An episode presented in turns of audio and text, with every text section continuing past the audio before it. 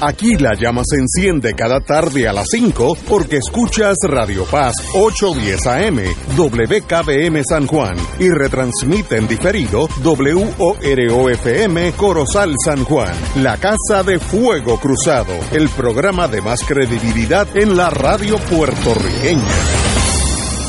Esta emisora y sus anunciantes no se solidarizan necesariamente con las expresiones que escucharán en el siguiente programa. Son las 5 de la tarde, hora de escuchar Fuego Cruzado, el programa de más credibilidad en la radio puertorriqueña, en las voces de Ignacio Rivera y sus panelistas invitados con su discusión política dinámica e incisiva de los acontecimientos más importantes del momento. Fuego Cruzado comienza ahora. Amigos y amigas, hoy es martes, estamos ya caminando por el, el, año 2023. Parece que fue ayer, pero literalmente ya pasó el 2022, con todos sus problemas y angustias y alegrías que nos trajo, ya es historia. Y sencillamente hoy vamos a empezar, vamos a hacer un programa algo diferente. Marilu Guzmán está aquí con nosotros eh, Manuel Calderón está llegando de, del canal Teleón, tele, uno, uno de esos canales de televisión, eh, así que ya estará pronto con nosotros. Pero vamos a invertir el programa, ir al plano internacional empezando. Y es una noticia que sale hoy, que lleva, bueno, literalmente 20 años de noticia, y es que la puertorriqueña Ana Belén Montes será liberada este fin de semana tras pasarse 20 años en la prisión federal por cargos de espionaje. Eh, esta señora que no nunca conocí, aunque más o menos estuvimos en ese mundo más o menos la misma vez, eh, fue convicta en octubre del, 2002 de, después de haber sido arrestada en su oficina de la Agencia de Inteligencia de, Defensa, DIA. Ahorita digo qué es eso. Día después de los ataques terroristas en contra de los Estados Unidos. Eh, eh, la señora Montes tiene 65 años en momento eh, y este, trabajó como analista senior en DIA. ¿Qué es DIA? Defense Intelligence Agency. Esa es una agencia básicamente militar de inteligencia cuyo función es determinar los puntos débiles del enemigo. Por ejemplo, si Estados Unidos, Dios no lo quiera, decide atacar al, al Uruguay, pues no hay que buscar un mapa a ver dónde queda el Uruguay y quién es el presidente y dónde, dónde reside. Todo ese trabajo lo hacen las embajadas americanas en todo el mundo y, y, todas las grandes naciones. Rusia hace lo mismo, etcétera. Inglaterra hace lo mismo. Y por ejemplo, si ya yo sé los tres puentes que los de derribarlos uh, aíslo, eh, vamos a decir en el caso de San Juan o de Montevideo, y si yo sé que la subestación más importante de electricidad es la que queda eh, al norte de Montevideo y no al sur, pues ya ese, ese trabajo ya está hecho y sencillamente ejecutarlo. Eso es lo que es DIA, Defense Intelligence Agency, una agencia de inteligencia, pero especializada, enfocada en el aspecto militar de Estados Unidos, sea en la defensiva o en la ofensiva. Y esta señora pues era una analista importante eh, y sencillamente eh, voy a citarla ahora, eh, al declararse culpable en el 2002 indicó que participé en la actividad que me trae ante usted porque obedecí mi conciencia en vez de la ley. Yo ahí tengo algo que decir, pero voy a, voy a reprimirme. y indicó que la política de Estados Unidos hacia Cuba eh, es cruel e injusta, contradictoria, ideal al buen vecino, etcétera, etcétera. Y por eso pues ella entró en el mundo de espionaje con las consecuencias que eso conlleva, que salió bien, porque el espionaje puede conllevar hasta eh, la muerte. Eh, su otra compañera de espionaje era Marta Rita Vélez Hernández, que también trabajaba en el Departamento del Trabajo, si no me equivoco, ella fue la, espía principal, pero huyó a Suecia y Suecia no tiene tradición con, con, los Estados Unidos, sobre todo si son delitos que no, no tienen que ver con el país sueco. Ella ya se casó y es ciudadana sueca, así que ya esa señora, pues, siempre y cuando que no pise territorio americano, pues no, no, no, no podrá ser procesada. Está acusada, pero no va a ser procesada. Pero tenemos en, en el teléfono un amigo que ha dedicado gran parte de su vida a este mundo, eh, Eduardo Villanueva, sé, sé que él ha dedicado años a este mundo de derechos civiles y en este caso también de derechos humanos. De derechos humanos, vamos a ponerlo así. Eh, así que, Eduardo, buenas tardes. Saludos, Ignacio, a ti, a todos los compatriotas, a Marilu y a todo el país. Eh, mis deseos de que tengan un año muy próspero, saludable y de paz entre los puertorriqueños y las puertorriqueñas y entre todos los países del mundo. Igualmente, Tuto. Eh, bueno, háblame de este caso interesantísimo de espionaje que envuelve puertorriqueñas, dos puertorriqueñas, y de eso hace ya más de 20 años. Sí, hay que, para entenderlo, hay que colocarlo en un contexto histórico. Eh, Puerto Rico y Cuba tienen relaciones desde el siglo XIX. Eh, más de 2.000 puertorriqueños participaron en la guerra de independencia de Cuba, en la manigua cubana, y muchos perdieron la vida. Eh, en el Partido Revolucionario fundado por José Martí para hacer la independencia de Cuba y auxiliar la de Puerto Rico, había varios puertorriqueños, entre ellos el, doctor Ramón Emeterio Betance, Eugenio María de Hosto, Juan Ríos Rivera, Antonio Vélez Alvarado, que es quien diseña la bandera de Puerto Rico con los colores invertidos de la bandera de Cuba, eh, que son rojo, blanco y azul para significar los ideales de la Revolución Francesa de igualdad, libertad y fraternidad. Por eso, para Cuba, la independencia de, de Puerto Rico siempre ha sido una cuestión de principio mucho antes de la Revolución Cubana. De hecho, en la década del 50, en el 1953 específicamente, cuando don Pedro Alviso Campos está preso y hay una intensa campaña internacional para que Muñoz Marín lo escarcelara luego de la revuelta nacionalista del 50. El presidente de aquel entonces en Cuba, que no era ni socialista, ni comunista, ni nada que se parezca, le escribe a Muñoz para que eh, ordene el indulto de Alviso. Y ahí es que Muñoz escribe una carta a él mismo y le pide a su amigo Pepe Figueres que la firme solicitándolo escarcelar a, Alviso. Y ese fue uno de los indultos que recibió Alviso en las varias veces que estuvo encarcelado. Luego pasaron los años y como tú sabes, en la década del 70, específicamente en el 79, el presidente Carter, luego de unas extensas negociaciones secretas, consigue eh, que escarcelen a unos espías norteamericanos que estaban en Cuba, que eran miembros de la CIA y que espiaban y realizaban actos en contra de la revolución cubana de parte de los Estados Unidos a cambio de que se escarcelaran a los cuatro nacionalistas eh, eh, que atacaron tres de ellos al Congreso porque Andrés Figueroa Cordero ya había fallecido. Estos fueron eh, Rafael Cancel, Irving Flores y Lolita Lebrón. Y el cuarto fue Oscar Collazo, que fue quien atacó a Casablear en el 50 para para demostrar que la revuelta no era como Muñoz Marín dijo en Estados Unidos, parte de un complot del comunismo internacional, sino una lucha del pueblo de Puerto Rico por su independencia y contra la creación del Estado libre asociado. Así que esas relaciones son de muchos años atrás. Ana Belén, eh, en esa tradición histórica, no surge de la nada. Yo, yo creo que hay que entender su rol como parte de esas relaciones de hermandad y de lucha por la libertad mutua que ha tenido Cuba y Puerto Rico a lo largo de más de un siglo.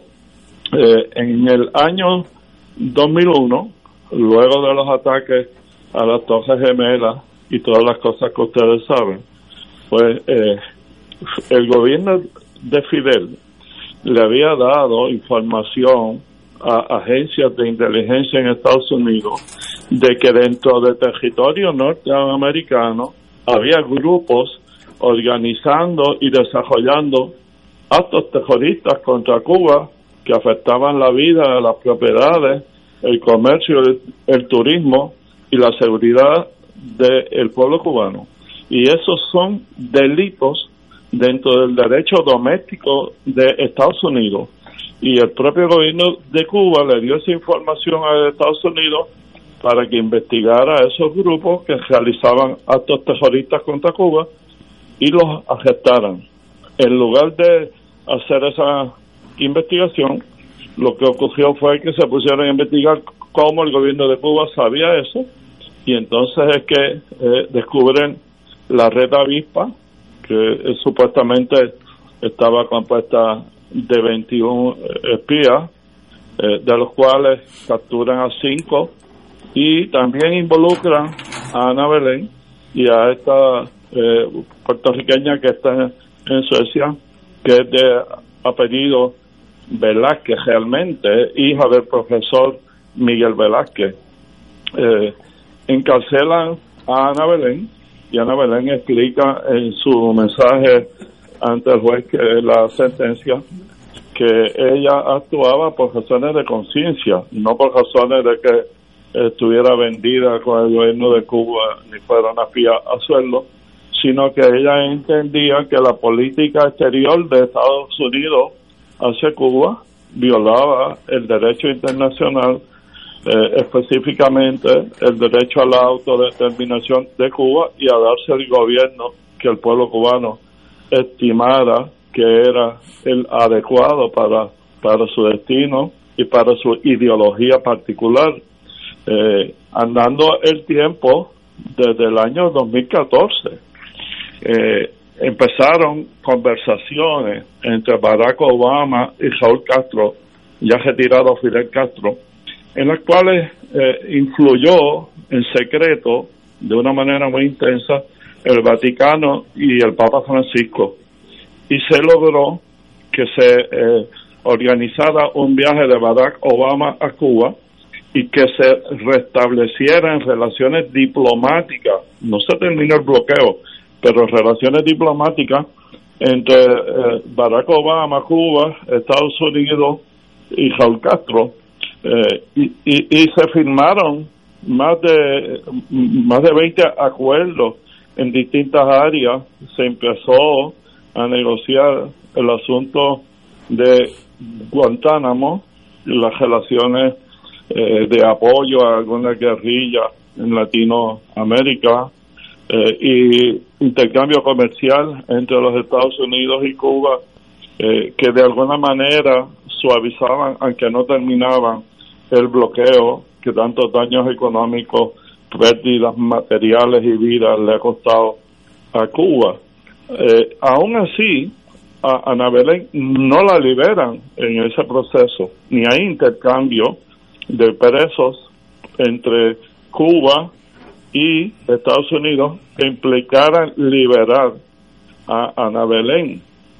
Eh, cuando se liberó a Oscar López, cuando se liberaron a los cinco presos cubanos, sí hubo intercambio de un viejo agente de la CIA que estaba en Cuba y de aquel que eh, negó que era un espía, pero que lo era, que era Alan Grossman.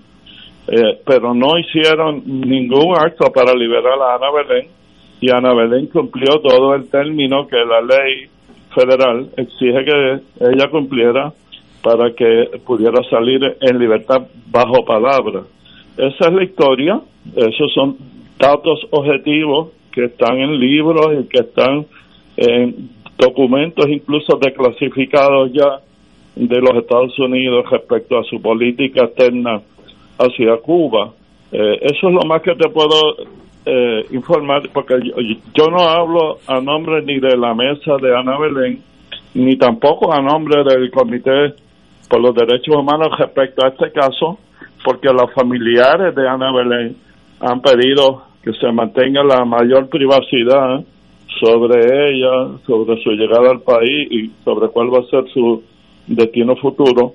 Y nosotros hemos querido respetar totalmente esa petición que ella y su familia nos han hecho, pero sí queremos decir que toda esa historia, eh, como dije al principio de esta explicación, no surge en el vacío ni como un acto subjetivo, ni un acto de vanidad de ella, ni de narcisismo como eh, un ex agente del FBI ha publicado en un libro, sino que está insertada en una larga tradición de lucha política y de solidaridad entre ambos países.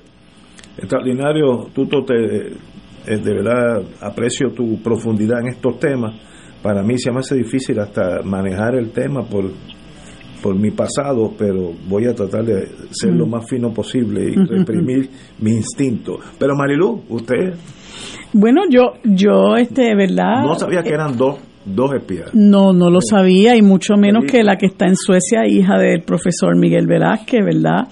Este, me, me, me sorprende, tengo que decir agradablemente, porque yo entiendo eh, cabalmente toda la visión que nos da Tuto Villanueva de lo que representa, ¿verdad? Esto que, que es las razones por las cuales Ana Belén Monte fue arrestada, convicta y, y, y por la que cumplió cárcel durante todo ese tiempo. Yo creo que eh, las cosas hay que verlas en su justa perspectiva y no podemos celebrar que los Estados Unidos tenga espías a lo largo y ancho de todo el mundo y que se les considere héroes, pero cuando se les espía a ellos, pues entonces este, vamos a, a, lanzar sobre esas personas eh, toda la represión eh, del mundo, ¿verdad? Y, y, yo incluso leí algo que me pareció bárbaro, bárbaro, bárbaro, y yo, ¿verdad? Lo supe porque me lo comentaron durante el encierro de Ana Belén, que ella contrajo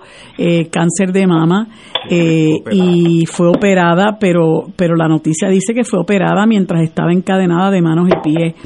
Y yo creo que eso es una barbarie. Yo creo que eso es una total barbarie de la que es capaz el gobierno federal cuando se trata de este tipo de personas que, que desafía ¿verdad? El imperialismo en su más cruda expresión es un poco lo que ha pasado con eh, lo, lo, ahora se me olvida el nombre del joven que está en Rusia este que he was a whistle, whistleblower, ¿verdad? Tú debes acordarte, el que está en el que está en, Rusia ahora. Ajá. tiene un nombre así. Ah, no, no, Julián Assange, es el de WikiLeaks, que con Assange es otra barbaridad, es otra es, es otra cosa espantosa lo que han hecho con con esa, esa persona porque Assange, que es un periodista reconocido y, y que trabaja para una eh, un, un, para, para el periodismo alternativo, lo que se dio a la tarea fue de desenmascarar eh, las, eh, las invasiones y, las ejecutorias militares de los Estados Unidos en muchísimos países que invadía y cómo los Estados Unidos incluso incurría en asesinatos de civiles, eh, asesinatos este, ¿verdad? Viles que nunca se conocían precisamente porque los medios de comunicación corporativos pues eh, se encargaban en, cierta medida de, de, no dar a la, a la publicidad esto que estaba ocurriendo, que eran intervenciones atroces, unas violaciones espantosas a los derechos humanos eh, que cometía la milicia de los Estados Unidos en diferentes lugares y Julian Assange se dio a la tarea de divulgar esto, ¿verdad? Como parte de su trabajo trabajo en Wikileaks y ha sido sometido a la peor de las torturas. Eh, ya entiendo que tiene como unos ocho años eh, ingresado y, y se ha ordenado su extradición a los Estados Unidos y siguen, ¿verdad? Combatiendo el que esa extradición se dé a los Estados Unidos, pero esto de Julián Assange y, e incluso de lo de Ana Belén Montes es una muestra de la enorme hipocresía que caracteriza a ese gobierno que quiere que lo reconozcan cuando cuando defiende la libertad de prensa y sin embargo eh, comete este tipo de atrocidad contra una persona como Julián Assange y, y, y plantea que ellos están en su derecho de espiar otros países en su en su defensa. Sin embargo, cuando una persona o algunas otras personas los espían a ellos, pues eso es un, un crimen eh, eh, inaceptable y la persona es objeto de, de la mayor de la, de la mayor represión. Así que yo creo que en ese sentido hay que ponerlo en su justa perspectiva. Si me permite una expresión, eh, en las prisiones del mundo hay muchos actos de barbarie eh, en Estados Unidos que se ha privatizado las cárceles. Ha sido necesario poner muchas veces en sindicatura a las prisiones, como ocurrió en Puerto Rico en el pleito que se llevó eh, cuando Carlos Romero Barceló era el gobernador, que fue un pleito que duró más de 20 años y que lo presidió el juez Pérez Jiménez. Y esto lo explico porque Ana Belén no fue la única objeto de una tortura como esa que tú describes. Hay un libro que se llama Palomas en vuelo del doctor Luis Nieves Falcón, que en paz descanse, donde se narra qué ocurrió con una de las prisioneras políticas nuestras que estaban en aquel entonces, eh, que es Alicia. Mm. Alicia fue sometida a una histerectomía en la cárcel y saliendo del hospital salió encadenada también de pies y manos, anestesiada, la cuestan en una cama para que recupere de la anestesia y cuando despierta ve a un agente que la está apuntando con un rifle de largo alcance hacia su cama y ella se asusta mucho y dentro de la medio borrachera que tenía, Alicia Rodríguez le pregunta a la gente que por qué él la está apuntando y él le responde, fíjate qué paranoia política más espantosa, él le responde, es que usted es una persona muy peligrosa. Cuán peligrosa puede ser una mujer recién operada de histerectomía bajo anestesia y encadenada. Mm. Pues solamente en la mente enferma de, de estos agentes que son entrenados realmente no para custodia, sino para tortura. Por eso, pues, como, como te digo, casi todas las prisiones del mundo son centros de barbarie. Bueno, pues, amigos y amigas, eh, eh, en este tema yo eh, considero que hay que mirar qué es el espionaje. hay dos tipos de espionaje, el soft, suave, y el blood, el de sangre.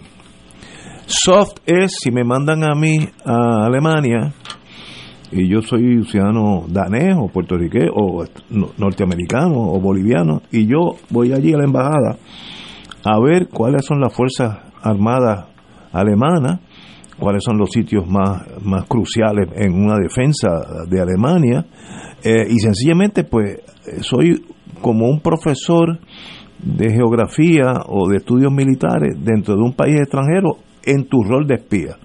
Si puedes conocer el jefe de la Guardia Nacional, en el caso de Puerto Rico, mejor, porque él sabe muchas cosas, dónde están los tanques, dónde están las comunicaciones. Eso es soft, porque nadie, no one gets hurt Ahora, hay otro tipo de espionaje que es el, counterintelligence, que es bien, bien, bueno, le llaman blood espionaje, eh, eh, espionaje con sangre, porque lo que hizo esta señora, quien no tengo el gusto de conocer y no tengo problemas que algún día esté aquí, la trataremos como la dama que es. Esta señora puntualizó en Cuba cubanos que ayudaban a los Estados a la CIA dentro de Cuba. De esos ciudadanos, yo estoy seguro que uno que otro sencillamente se lo tragó a la tierra. Esa es la historia de la humanidad, no solamente en Cuba. Rusia es famoso por coger a sus espías, sus espías internos y desaparecerlos. No, no, no, no, hay, no hay ni que hacerle un juicio. Y ella estoy seguro, esto es mi especulación, pero bastante segura, le costó la vida a muchos, no muchos, algunos espías cubanos proamericanos dentro de Cuba. Es un delito muy serio, muy serio, que en, si hubiera un momento de, guerra conlleva fusilamiento. Eh, y los espías, eh, eh, las naciones están cansadas de fusilar espías en tiempos de guerra. Mata Hari es el caso más famoso. Por tanto, yo creo que la trataron bastante bien, 20 años de prisión. El juez podía haberla sometido a life without parole, la vida. Fueron 25 años, Ignacio, y, y si hubieran tenido esa prueba que tú dices, lo ah, hubieran acusado de conspiración para cometer asesinato y efectivamente lo hubieran ejecutado. Tú mismo acabas de decir que estás especulando. No, yo estoy no la tenía. No, yo no sé de no la tenía. Yo no sé de este caso nada. Ahora, el espionaje es un delito eh, una un delito muy serio porque conlleva vidas de personas. Cuando puede conllevarlo. Puede, conllevarlo no. No no, yo, yo no estoy diciendo este caso este caso no, lo puedo, pero pero yo conozco en la prisión de Lubyanka en allá en Moscú eh, la gente sabía que el, el, espía interno que entraba a Lubyanka desaparecía, no existía, no no no le pasaba nada. Y, y Estados Unidos al cubano al cubano que derribó un avión con setenta y pico de personas, incluyendo el equipo de voleibol de Cuba. Salió absuelto. Eh, ese Posada Carriles, estuvo en Panamá tratando de asesinar a Fidel Castro. Lo capturaron, lo metieron a la cárcel y se hizo gestiones para sacarlo de la cárcel y extraditarlo a Estados Unidos y que no cumpliera cárcel por esa tentativa de asesinato y posesión de explosivos y armas. Y a Mireya Moscoso, que era la presidenta de Cuba, la sacaron y la premiaron por ese acto de, sacar la posada no, y la extraditaron para Estados Unidos y vive allá feliz y contenta con una recompensa. Pero esto es un tema muy complejo. Es complejo. pero, pero fíjate, Tuto, eso es entendible porque Estados Unidos depende de esa red de espías, desde hombres nobles, doctorados en filosofía, hasta asesinos, incluye la gama entera de la humanidad. Pues en ese caso le costó la vida a 70 personas, fíjate. Pero, Estados Unidos lo que está haciendo, por ley de la CIA, eh, tú tienes que proteger sources and methods. Tú tienes por ley que proteger quiénes son y qué estaban haciendo, qué, qué métodos tienen para obtener, porque la nación americana, te puedo decir, que tiene espías en todas las naciones. Todos, no hay una. O sea, Canadá, que son primos, había una, oficina en Canadá, por si acaso. Y Alemania los tiene, Francia. Sí, no, y Rusia también. ese es un juego en, en la agencia se decía que es la segunda profesión más vieja, porque la primera es la prostitución, y ellos decíamos de chiste, the second oldest profession. Y es verdad, un juego muy serio que conlleva a veces daños irreparables. Pero si ellos lo cometen en otros países ah, y se los y se los, se los limpian, ¿verdad? Por decirlo así, no se quejen entonces de que de que eh, otros países hagan hagan lo mismo porque no, puede ser pues serio únicamente cuando el espionaje es en contra de los Estados Unidos pero los Estados Unidos lo puede cometer de manera impune eh, y atroz como ocurre en ese caso que menciona Tuto de Posada Carriles que incluso no recuerdo ahora por qué delito fue quizás tú lo recuerdes Tuto él fue eh, procesado en Texas y ese individuo salió absuelto por, eh, creo que fue por entrada ilegal, etcétera, etcétera. Pero es que ese es el sistema. Sabiéndose quién era el individuo. En, ese mundo de espionaje no hay nadie inocente. Nadie. Este, porque el interés de la nación va por encima de todas las leyes. Primero que la, constitución americana no aplica fuera de los Estados Unidos. Así que si yo estoy en Canadá, eh, yo puedo hacer lo que digo, hasta que me cojan los canadienses, ¿no? Pero, es que es un mundo complejo. Pero la diferencia es que a Ana le echaron 25 años de cárcel y le hicieron cumplir 20 aún estando enferma en peligro de muerte y a muchos otros negocian para sacarlos, los extraditan y les pagan como a Alan Gross una buena cantidad de dinero que lo asegure el resto de su vida. Esos son los, es que, es que son los depende, datos objetivos. Sí, pero depende que en ese momento qué interés tiene Estados Unidos con el señor Grossman o con Ana Claro. Ah, Todo- ahí, no hay en ese espionaje acabas, acabas de sintetizarlo perfectamente. Estados Unidos actúa como todos los imperios del mundo, conforme a sus intereses y no necesariamente al derecho o a la justicia. No, no es un, un gobierno, ¿verdad? Como otros países del mundo tampoco lo es muchas veces, eh, que esté movido exclusivamente por intereses éticos o morales, sino por el interés de prevalecer económica y militarmente Es- en el mundo. Eso es así. Y tú tienes, tú tienes que tomar decisiones, tuto, que son que te manchan el corazón para siempre. Voy a inventarme un caso que no es tan inventado, pero para efectos de esta radio es inventado. Tú te enteras con dos agentes que están en Venezuela y brincan a Trinidad y Tobago y de ahí van para este Barbados, eh, que viene un avión de otra nación comunista, podría ser Cuba, China, lo que sea, y que le van a poner una bomba a ese avión. Tu jefe de con- contrainteligencia, si yo le digo al país ese, podría ser Cuba, China, Bulgaria, eh, mira, en ese avión no lo dejes salir mañana porque va a volar en canto. Eh, ah, como la otra parte tiene su sistema de contrainteligencia, decir, ¿y cómo Ignacio sabe eso? Pues sabe eso porque alguien está penetrado ese sistema. Y entonces tú tienes, tú jefe de inteligencia, yo no estuve ni cerca a tomar esas decisiones, ni cerca.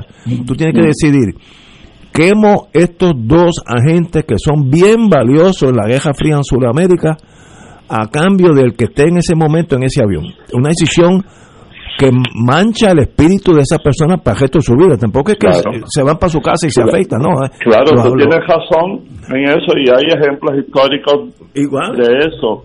En un avión que iba a volar, Jaúl Mari, desde Vieques hacia Puerto Rico, le habían puesto una bomba para explotar ese avión y matar a Jaúl Mari. ¿Y sabe por qué se salvó? Porque a última hora, en ese avión, iba a viajar la hija de uno de esos agentes que puso la bomba. Y cuando se enteró que su hija podía ir en el avión, pidió que suspendieran el vuelo. Ah, Así que eso que Pero- tú dices, pero a mu- veces tiene sus Las monjitas de la caridad. No, no. Sí, ahí tiene esas monjitas de la caridad. Aquí no hay aquí no hay nadie inocente, nadie inocente. Eh, En ese mundo es. Qué es lo que le conviene a tu nación en un momento dado, que puede cambiar en, en dos años, puede ser al revés la, la reacción. El que era enemigo ahora es amigo. Eh, Eso es bien, bien difícil y, y afecta al ser humano. Los agentes tienen un, un grado de problemas emocionales eh, bien alto por- porque tú haces cosas eh, que, que no se te pueden borrar. Por ejemplo, en los tiempos de la guerra sucia en Argentina, eh, el servicio de inteligencia, voy a ser discreto en las palabras, pues tenía una señora muy guapa, por cierto, que tenía acceso a los generales, a Palillo, aquel como Palillo Algo, eh, que eran lo- los generales de la guerra sucia en Argentina. Y un día,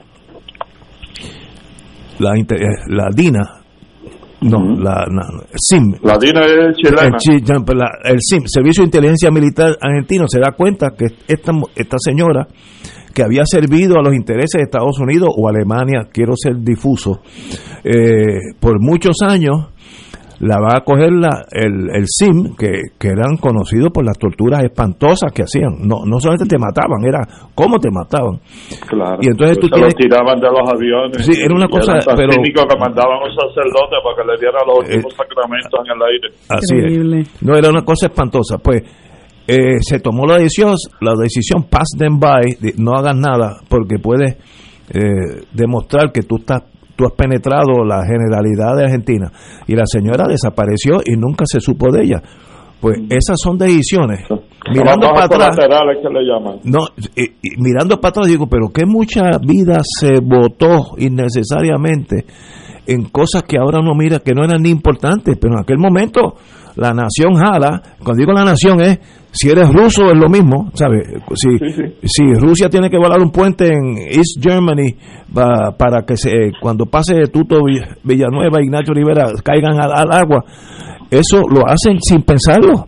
Ah, que... eso es que es tan difícil entender el principio de la desobediencia civil y de la convivencia pacífica entre las naciones porque lo que sí queda claramente establecido es que la violencia trae violencia y la, la toma de decisiones de algunos poderes políticos en los imperios en determinadas épocas históricas les beneficia a esos imperios y en otras épocas históricas les perjudica a esos mismos imperios.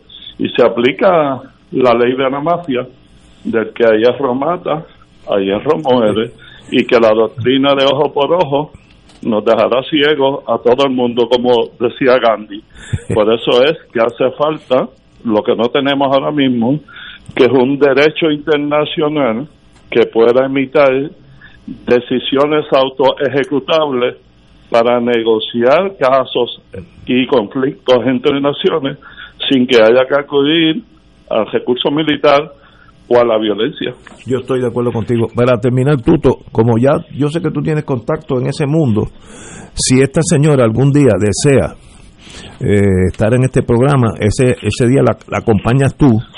Eh, en ese mundo no tengo ningún contacto uh, porque ellos han pedido absoluta privacidad y nosotros hemos dicho que lo vamos a respetar. Pero como yo sé del espionaje, si usted se enterara de una posibilidad, te estoy hablando, abriendo las dos puertas bien amplias, eh, de aquí cuando pase esta, porque va a haber seis meses, un año de mucha tensión eh, y mucho, mucho dolor para revivir, pero después que pase esa tormenta, que bienvenida aquí y se tratará como la dama que es. Tú, bueno, tú por el momento saca a flote tu principio religioso y juégale a Dios que a mí no me pase nada por este análisis que hemos hecho hoy. Cuenta conmigo eh, que, el mundo ya nos ha unido para siempre. Este, eh, como siempre, tú, un privilegio estar contigo. Un abrazo a ambos. Un abrazo. Vamos a una pausa, amigo. Fuego Cruzado está contigo en todo Puerto Rico. Miércoles de Infoempresas a las 4 de la tarde. Con entrevistas e información con nuestros emprendedores y empresarios. No te lo puedes perder. Miércoles a las 4 de la tarde. Por aquí, por Radio Paz 810 AM y Radio Paz 810.com. Los espero. A mí me gusta mi pueblo. A mí me gusta mi gente. A mí me gusta mi pueblo. Escucha, tu dinero seguro, temas legales, financieros, entrevistas, invitados y mucho más. Todos los miércoles a las 4 y 30. Tu dinero seguro.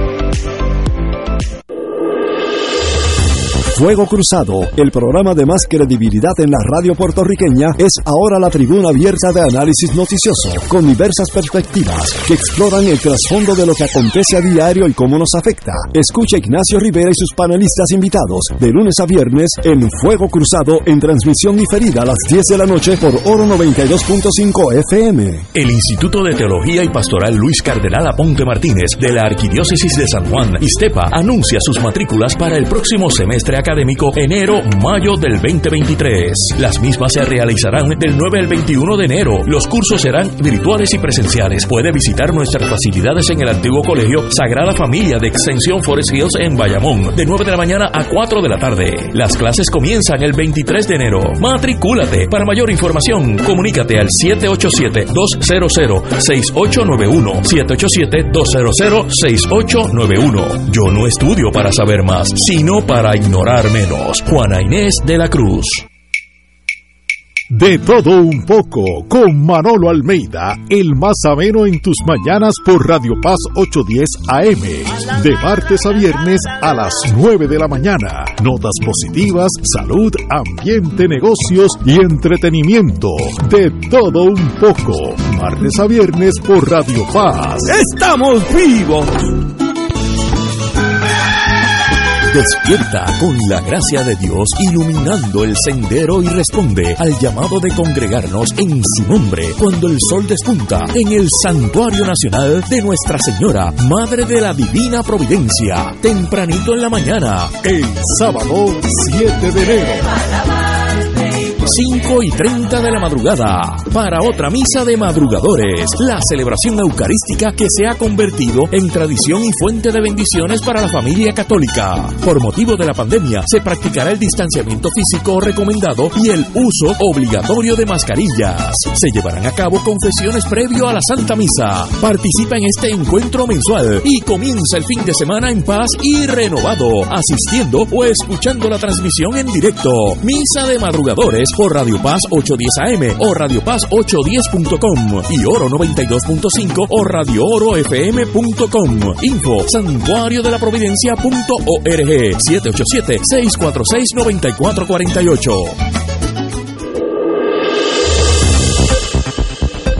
Y ahora continúa Fuego Cruzado.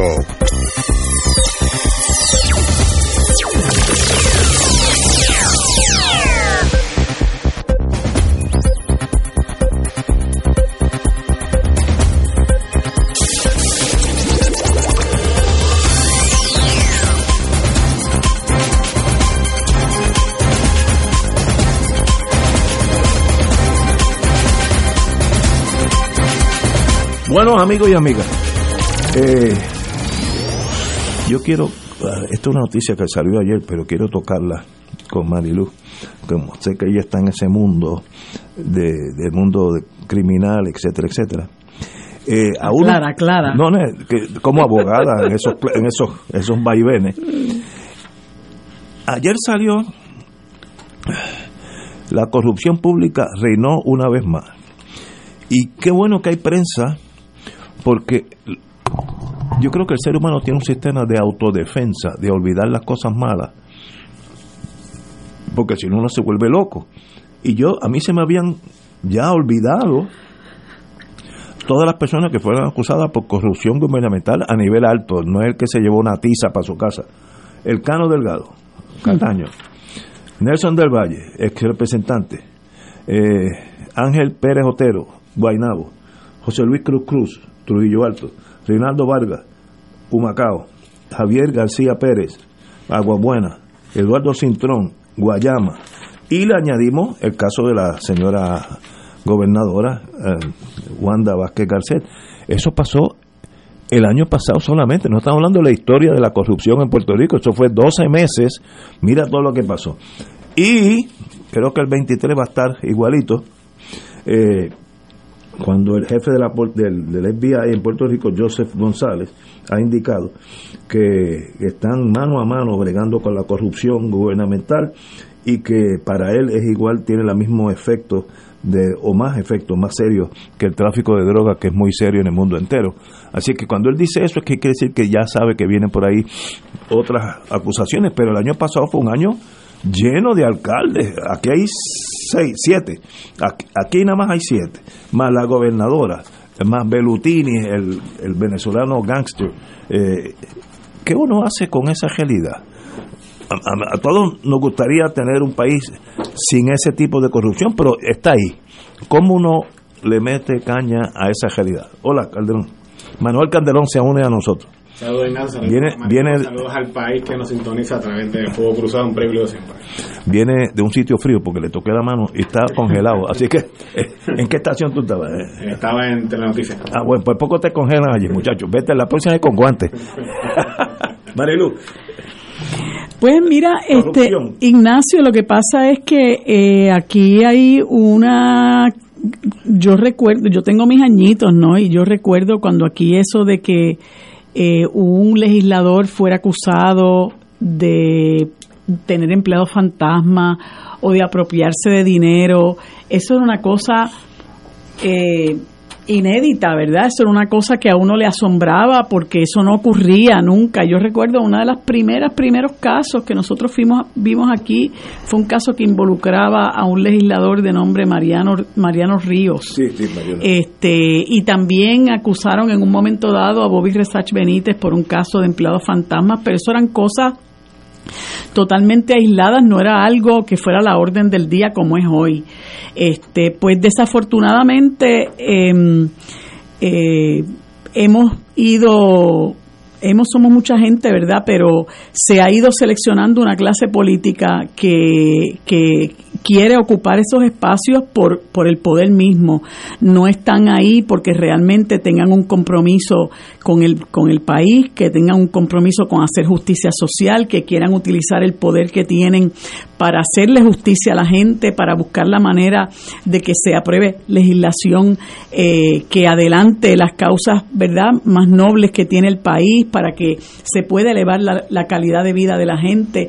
Eh, desafortunadamente, eh, hemos sido gobernados en las últimas, yo te diría que sobre todo las últimas tres décadas y pico hacia acá, eh, de, gente que lo único que le interesa es realmente utilizar el poder para beneficiar a la gente de su propio partido, a la a la, a la familia, a los que le, le financian las campañas. Y yo, pues me atrevo a decir, ¿verdad? Aunque eh, en el, en, la, en el caso de, de, Romero Barceló, que yo creo que se vivió un grado de corrupción en la medida en que este, se dio la situación de las elecciones con lo de Valencia, ¿verdad?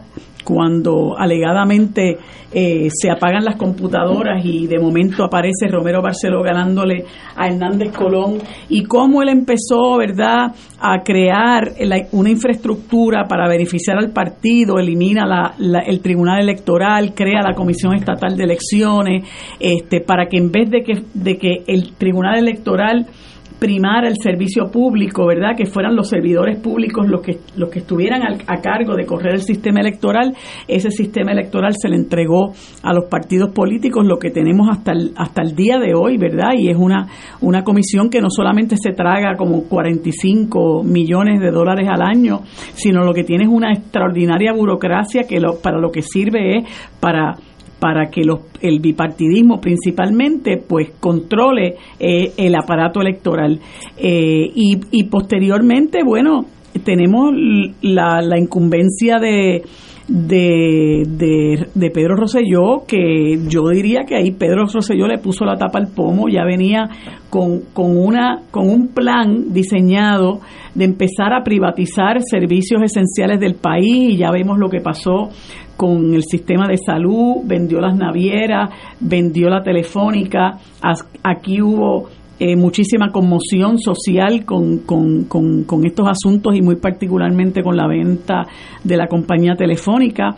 Este fue el que trajo los empresarios con Roselló, que no era otra manera, que no era sino una, una forma de poner a sus amigos, ¿no? Y a, eh, los que le financiaban los las campañas, de frente a sus, a sus funcionarios, ¿verdad? Para eh, eh, engrosar las arcas de todos estos empresarios.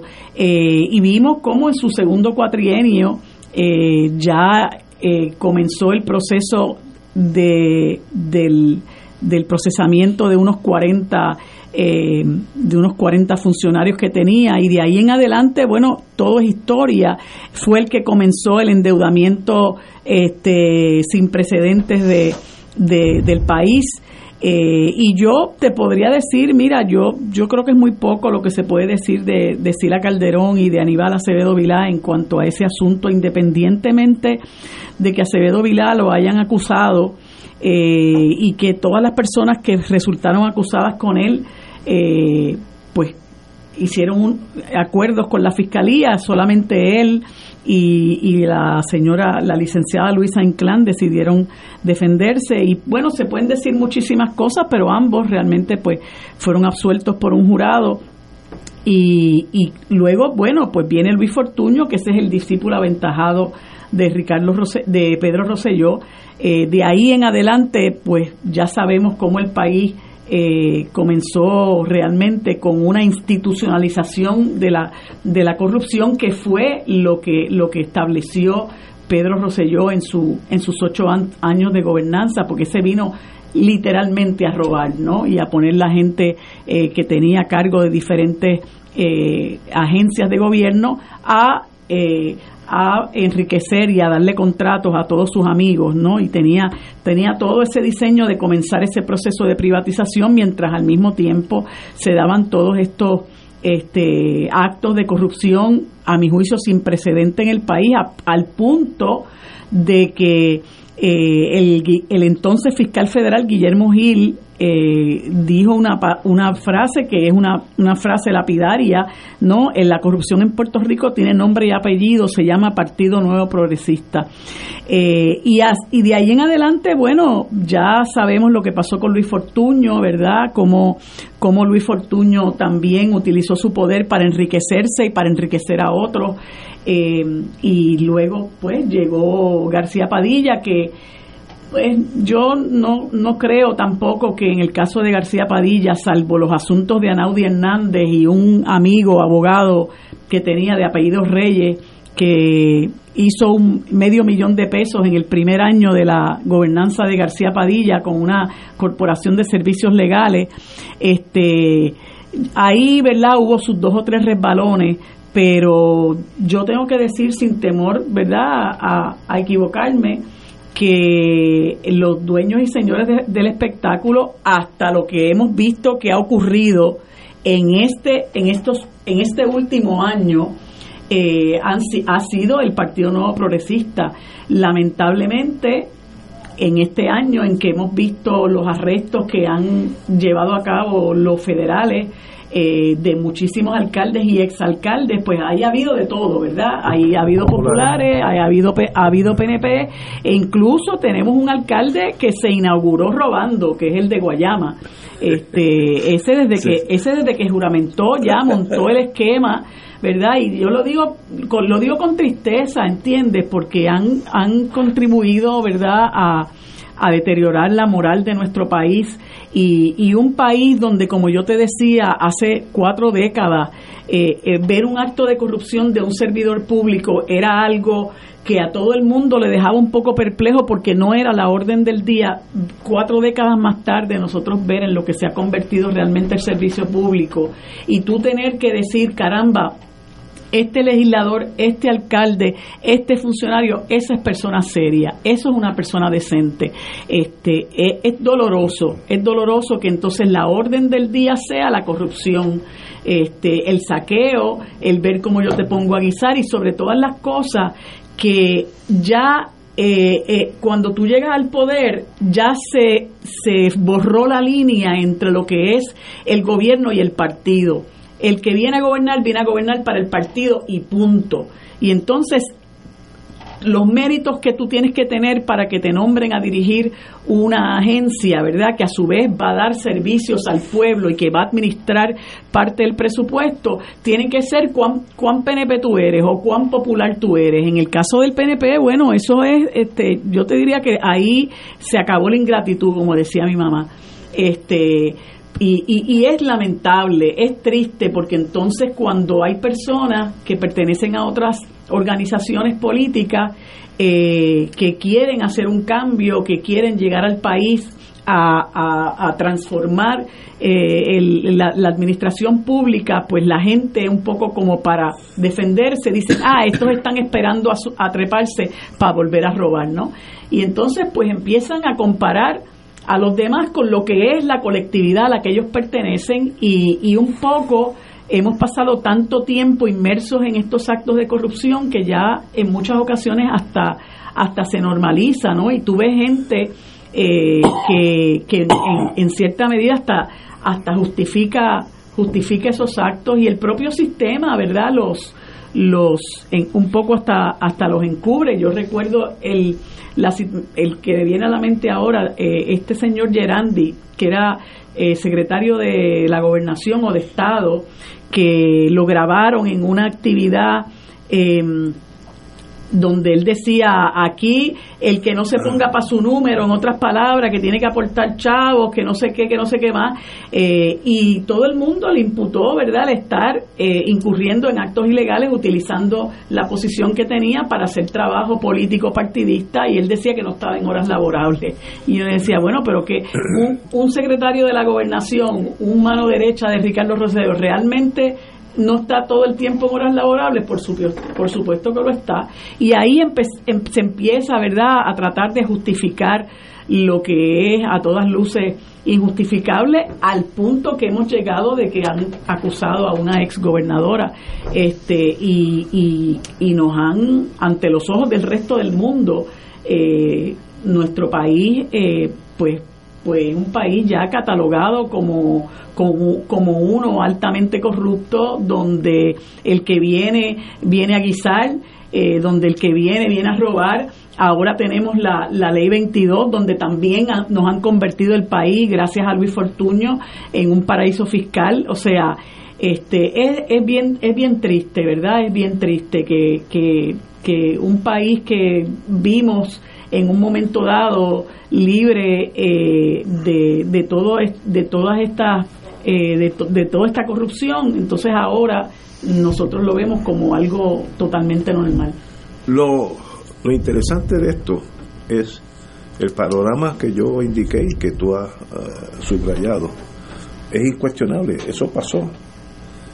Este país podrá salir de ese síndrome o eso es inevitable. Yo sé que con la catarata de millones que han entrado, yo sé que el FBI este año va a gestar 10 personas. Porque es que es de la tentación, el ser humano ante el dinero, cuando sobre todo cuando viene en, marullos, no, no en gotitas, eh, va a sucumbir. ¿Qué uno hace con un país donde eso ya es parte del folclore político? Eh, los tumbólogos están trabajando horas extras, hay dinero de sobra para hacer de esos contratitos sweetheart eh, contract que uno puede, este, yo te doy la basura como, como pasaba aquí, o el asfalto y a cambio de X cosas. Mm. ¿Eso cambiará este año? No sé. Esperen, vamos a una pausa. Regresamos con el compañero Calderón. Yo no veo solución. No, no veo. Independiente de justicia es inútil. Claro, pero la solución la hay. Este... Vamos, vamos a una pausa, amigo. Fuego Cruzado está contigo en todo Puerto Rico.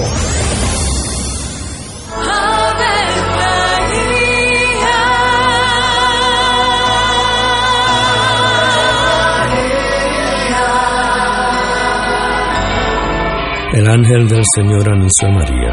Y ella concibió por obra del Espíritu Santo. Dios te salve María, llena eres de gracia, el Señor es contigo. Bendita tú eres entre todas las mujeres, y bendito es el fruto de tu vientre Jesús. Santa María, Madre de Dios, ruega por nosotros pecadores, ahora y en la hora de nuestra muerte. Amén. He aquí la esclava del Señor. Hágase mí según tu palabra. Dios te salve María, llena eres de gracia, el Señor es contigo.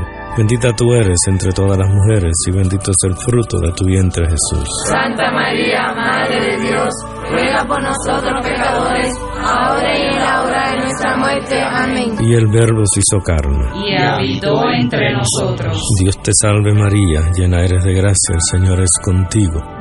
Bendita tú eres entre todas las mujeres, y bendito es el fruto de tu vientre Jesús. Santa María, Madre de Dios, ruega por nosotros pecadores, ahora y en la hora de nuestra muerte. Amén. Ruega por nosotros, Santa Madre de Dios. Para que seamos dignos de alcanzar las promesas de nuestro Señor Jesucristo. Oremos.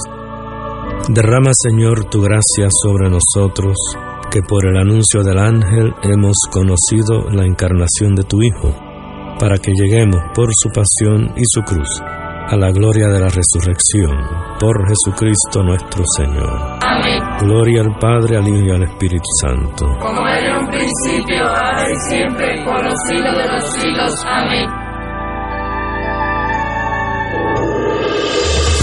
Fuego Cruzado, el programa de más credibilidad en la radio puertorriqueña, es ahora la tribuna abierta de análisis noticioso, con diversas perspectivas que exploran el trasfondo de lo que acontece a diario y cómo nos afecta. Escucha Ignacio Rivera y sus panelistas invitados de lunes a viernes en Fuego Cruzado en transmisión diferida a las 10 de la noche por Oro 92.5 FM.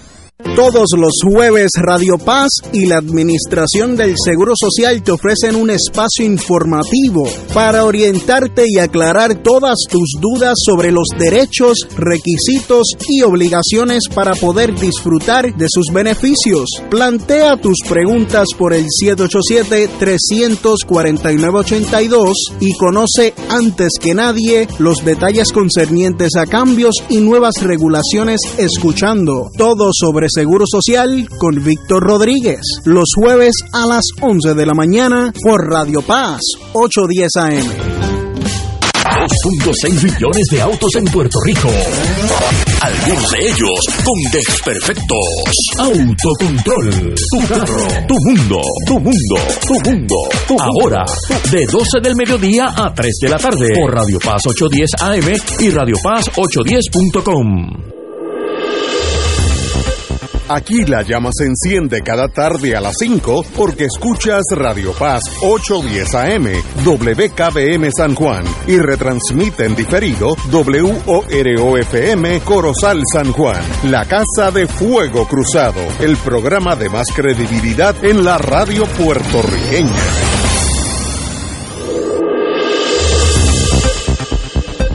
Y ahora continúa Fuego Cruzado.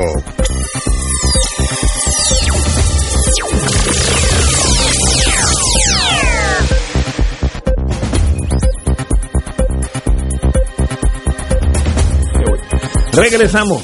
Tenemos al compañero Manuel Calderón del Partido Popular Democrático. Eh, indicamos antes, antes de ir a la pausa los casos que la prensa nos recuerda de la corrupción, los acusados el año pasado, siete alcaldes, eh, y sin hablar del caso de la señora gobernadora, etcétera, etcétera. Y la pregunta es, bueno, eso yo creo que va a pasar lo mismo este año, porque la tentación es demasiado, hay mucho dinero corriendo para hacer muchas cosas y yo conozco los muchachos, pero más allá de la realidad, ¿hay alguna solución a esto o, o tendremos que nosotros seguir por ese camino del desastre económico del país?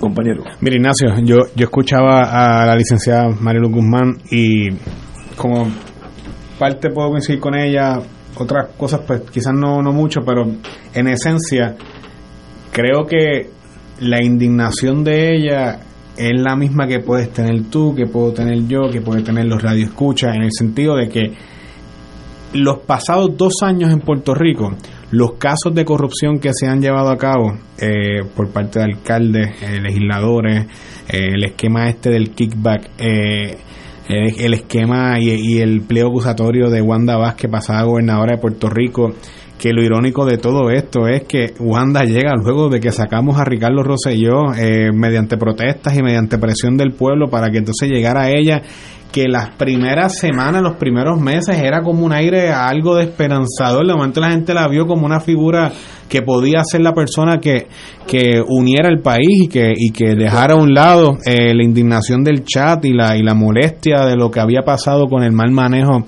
luego del paso del huracán María, Irma, los, eh, etcétera. Y la realidad es que eh, la manera como esa mujer se fue de la gobernación y, y luego eh, la acusación que vino contra ella y el arresto, pues naturalmente es una cosa eh, que hiere eh, la sensibilidad y, hiere el alma del pueblo de Puerto Rico, te diría yo. Y creo que eh, de eso yo en el tema de la corrupción no, no me gustan las generalidades, en el sentido de que eso de que uno es corrupto porque estás en un lado en un bando. La- la corrupción es un asunto eh, que marca a los pueblos y han habido casos eh, de corrupción en gobiernos eh, de izquierda, gobiernos de derecha, gobiernos de centro, personas que llegan con una con una eh, con una agenda que muy muy favorable y muy eh, refrendada favorablemente electoralmente y se convierte en una gran decepción, en una gran desilusión. Eh, la realidad es que el tema de la corrupción es un tema que se tiene que tocar y mirar desde una perspectiva en donde cuando se analice eh, se vea y se entienda de que es un tema que va desde los valores eh, que tiene una sociedad, desde la clase política y la responsabilidad en el caso de nosotros que es una eh, eh, es un gobierno democrático que lo elegimos cada cuatro años la exigencia del electorado de cuando uno va a votar garantizar que tengamos gente honorable y gente decente. Concurro con Mariluz como decía antes era la excepción uno hablaba y mis abuelos me cuentan, y mi papá, de cuando se hablaban de los legisladores, los alcaldes, en la época de Muñoz, en la época de Rafael, eran la excepción.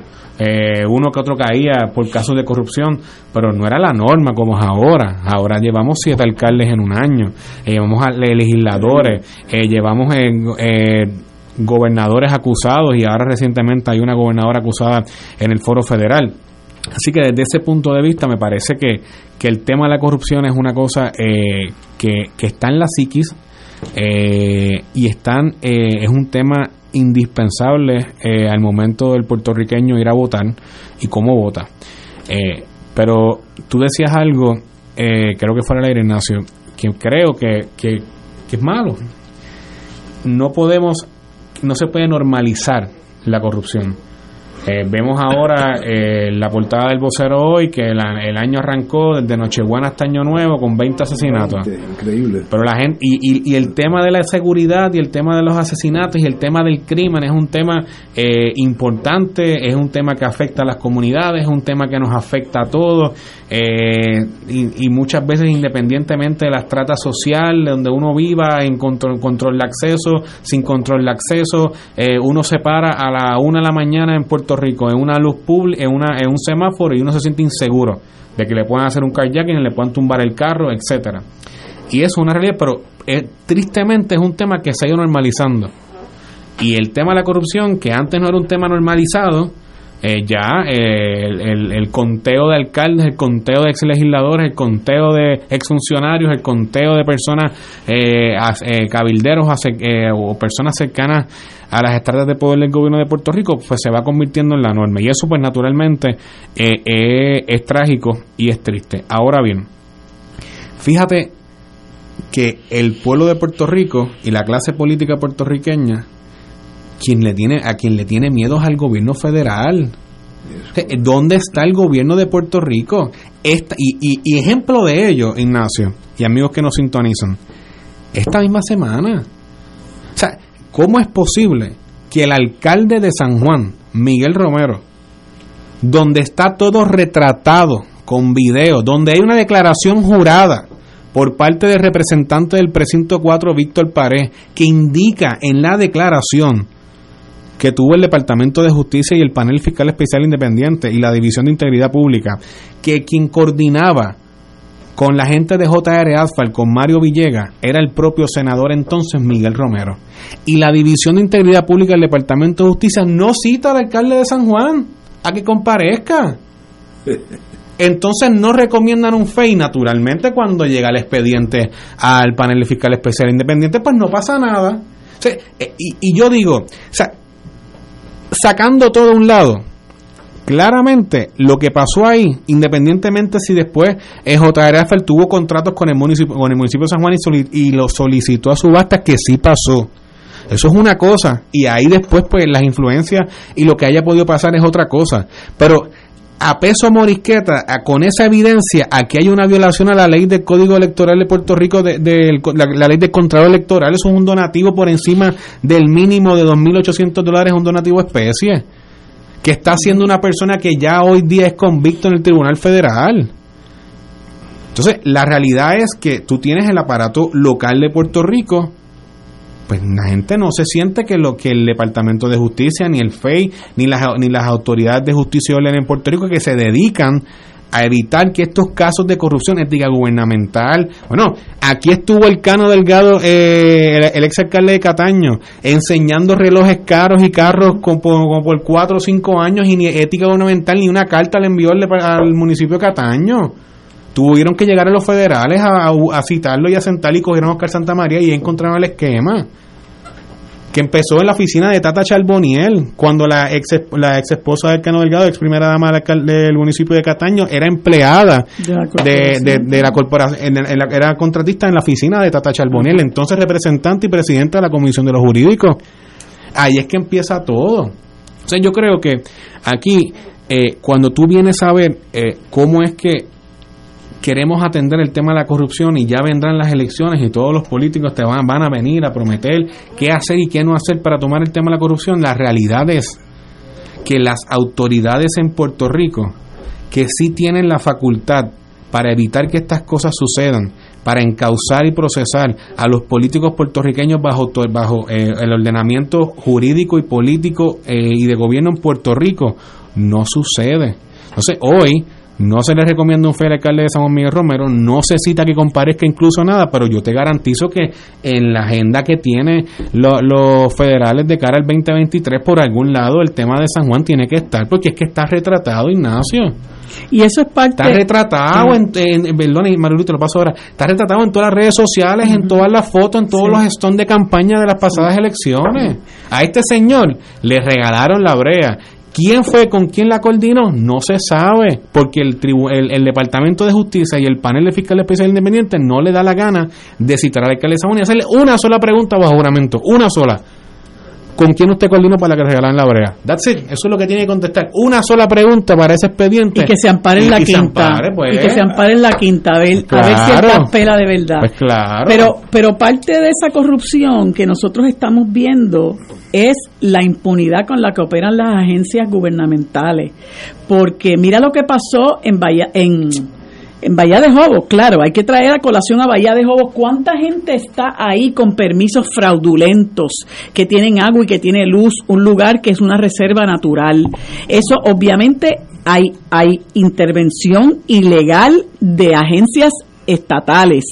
Eh, en el caso de mm, eh, Soliplaya en Rincón, ¿Cómo OPE puede dar un permiso? ¿Cómo se puede permitir y se puede sancionar un deslinde que es a todas luces ilegal? ¿Cómo puede un exsecretario de, de, de, de de recursos naturales ir en contra de lo que le dicen sus propios funcionarios porque allí hubo una oficial examinadora que dijo esto es ilegal, allí hubo un abogado que le dijo ese muro está en zona marítimo terrestre, hubo otro funcionario que, le, que dijo esto es de anidaje de tinglar, hubo varios funcionarios del Departamento de Recursos Naturales y Ambientales que le dijeron esta construcción por diferentes razones es ilegal y Machargo le dio para adelante, para adelante, para adelante, justificando donde dije dije, no dije dije, sino que dije Diego, dando al traste con determinaciones previas, le tiraron a la gente, la, a, los, a los manifestantes le tiraron la, la fuerza de choque encima, 600 y pico de mil dólares se han gastado en pagarle horas extras a esos agentes. Y resultó que tenían razón las personas que se estaban manifestando en contra de esa, de esa, de esa este, construcción. Así que el, el propio Estado forma parte de todo este andamiaje corrupto, porque cuando tú impulsas el que se violenten las leyes y los reglamentos de la naturaleza que sea, por un lado los alcaldes robando, los legisladores con esquemas de kickback, el otro con un contrato que lo que hace es darle, eh, eh, aprovechar al alcalde o aprovechar al funcionario con el contrato que me estás dando, esta gente que está construyendo en zonas ilegales, eh, todo eso si sabes que realmente estás actuando en contra de la ley y eso es corrupción y la agencia que lo eh, que lo avala es igualmente corrupta. Y entonces nosotros uno dice pero y en que uno puede en quién uno puede confiar o cómo uno puede entonces eh, actuar para impedir que esto siga ocurriendo entonces viene la, el proyecto de ley de legitimación activa eh, legitimación activa ambiental que pasó en las dos cámaras y Pierluisi no lo firma porque le compra el cuento a sus amigos, ¿verdad? Eh, desarrolladores y constructores que muchos de ellos aportan a sus campañas, no, porque entonces estos individuos lo que van a hacer es que nos van a paralizar el desarrollo económico. ¿Y qué dice él? No, porque entonces va a viene la avalancha de casos. Mire, eso, eso no se lo cree ni usted Entonces, ahora mismo, ¿cuántos casos se hubiera impedido que ocurrieran? ¿Cuántos casos se hubieran podido traer a la atención de un tribunal? ¿En cuántos casos uno hubiera podido eh, eh, eh, procesar a los violadores de la ley sin tener que estar tomando la justicia en, su, en las manos de, la, de las comunidades si se hubiera aprobado ese tipo de, de legislación. Pues la gente va a los tribunales y lo cuestiona y el tribunal determina si uno tiene la razón o no tiene la razón. O sea, que lo que ocurre, ¿verdad? En lo que en lo que Pierluisi se llena la boca diciendo que es un país de ley y orden, que no es otra cosa de un, que un país que un país sin ley en desorden es gracias también a la complicidad del gobierno, gracias a las agencias gubernamentales que se que actúan de cómplices de todos estos eh, bandidos, ¿no? Que lo que quieren es acabar con los recursos naturales con tal de ellos capitalizar. Y eso, bueno, pues eh, hay que acabarlo de una manera o de otra y por eso te digo, esa clase política que actúa para beneficio propio, que actúa en, lo mejores, en, en, contra de los mejores intereses de la gente que dicen representar, uno tiene habrá que buscar la manera de ser creativo, pero uno tiene que buscar la manera de salir de ellos o vamos a perder el país. Y esto lo hacen porque hay un diseño para eso. Ellos tontos no son.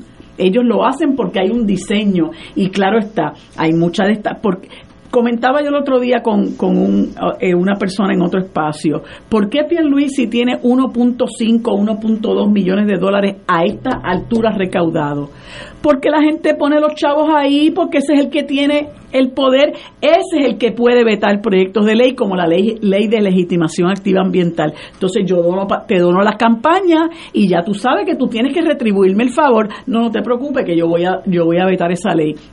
No te preocupes que te van a dar ese contratito. No, no te preocupes que yo voy a, a como de lugar, yo le voy, yo le voy a extender ese contrato a Luma. Y así por el estilo, por eso es que es el, el, el político que ahora mismo tiene más dinero recaudado porque eh, eh, bobos no son. Toda esta gente sabe que ahí es donde tiene que poner el dinero. Y, y de nuevo, una de las cosas que resulta ser germen de la corrupción en este país son las benditas eh, eh, eh, aportaciones, el financiamiento de las campañas por el sector privado. eso, sin duda alguna, tiene a muchos funcionarios comprados y lamentablemente, mientras nosotros no hagamos lo que tenemos que hacer por llevar al poder gente que realmente tiene un compromiso con la decencia, pues vamos a seguir viendo el desfile de, legisladores y de alcaldes arrestados y el país, ¿verdad?, eh, desprestigiado ante los ojos no solamente de, nosotros mismos los puertorriqueños, sino del mundo también. Eh, yo, yo conozco un amigo mío que es constructor, ya, ya casi retirado, pero a toda su vida ha estado en eso. Y él me dijo que él no tendría problema con esta ley de legitimación siempre y cuando que hubiera un proceso expedito. Yo radico el lunes y el viernes empezamos a ver y el otro viernes ya solucionamos. Porque dice, el caso promedio, cuando nos han demandado por otras cosas, el caso promedio toma dos, tres años, pero el financiamiento del banco a ese constructor es a seis meses. Entonces dice, eh, pues, matan a Puerto Rico. Ahora, si hay un proceso está tratando de, balancear un proceso expedito. Este tribunal, cuando llega un caso, deja todo lo otro, lo otro lo, pasamos a los otros jueces, competentes son, y este caso, usted radicó el lunes, tiene 10 días, en 10 días se ve el caso. Pruebe su, y entonces pues no se afecta. Ahora, si se chupa 2, 3 años, dice, matan los proyectos, porque el, banco dice, y mi dinero. Lo que pasa es que la legitimación activa es algo, como decimos los abogados, que es un argumento de umbral eso es de lo primero que tiene que resolver un tribunal. Si tú tienes o no tienes legitimación activa, no la tienes, el tribunal desestima el caso. Entonces, eso es un mecanismo para que esa persona que habla contigo vea que eso no es un caso que se puede tomar dos años, porque de lo primero que el tribunal va a determinar es si tú tienes o no legitimación activa. Y eso es un argumento que inmediatamente trae la parte demandada. No tiene legitimación activa, desestímelo. Ahora, Claro.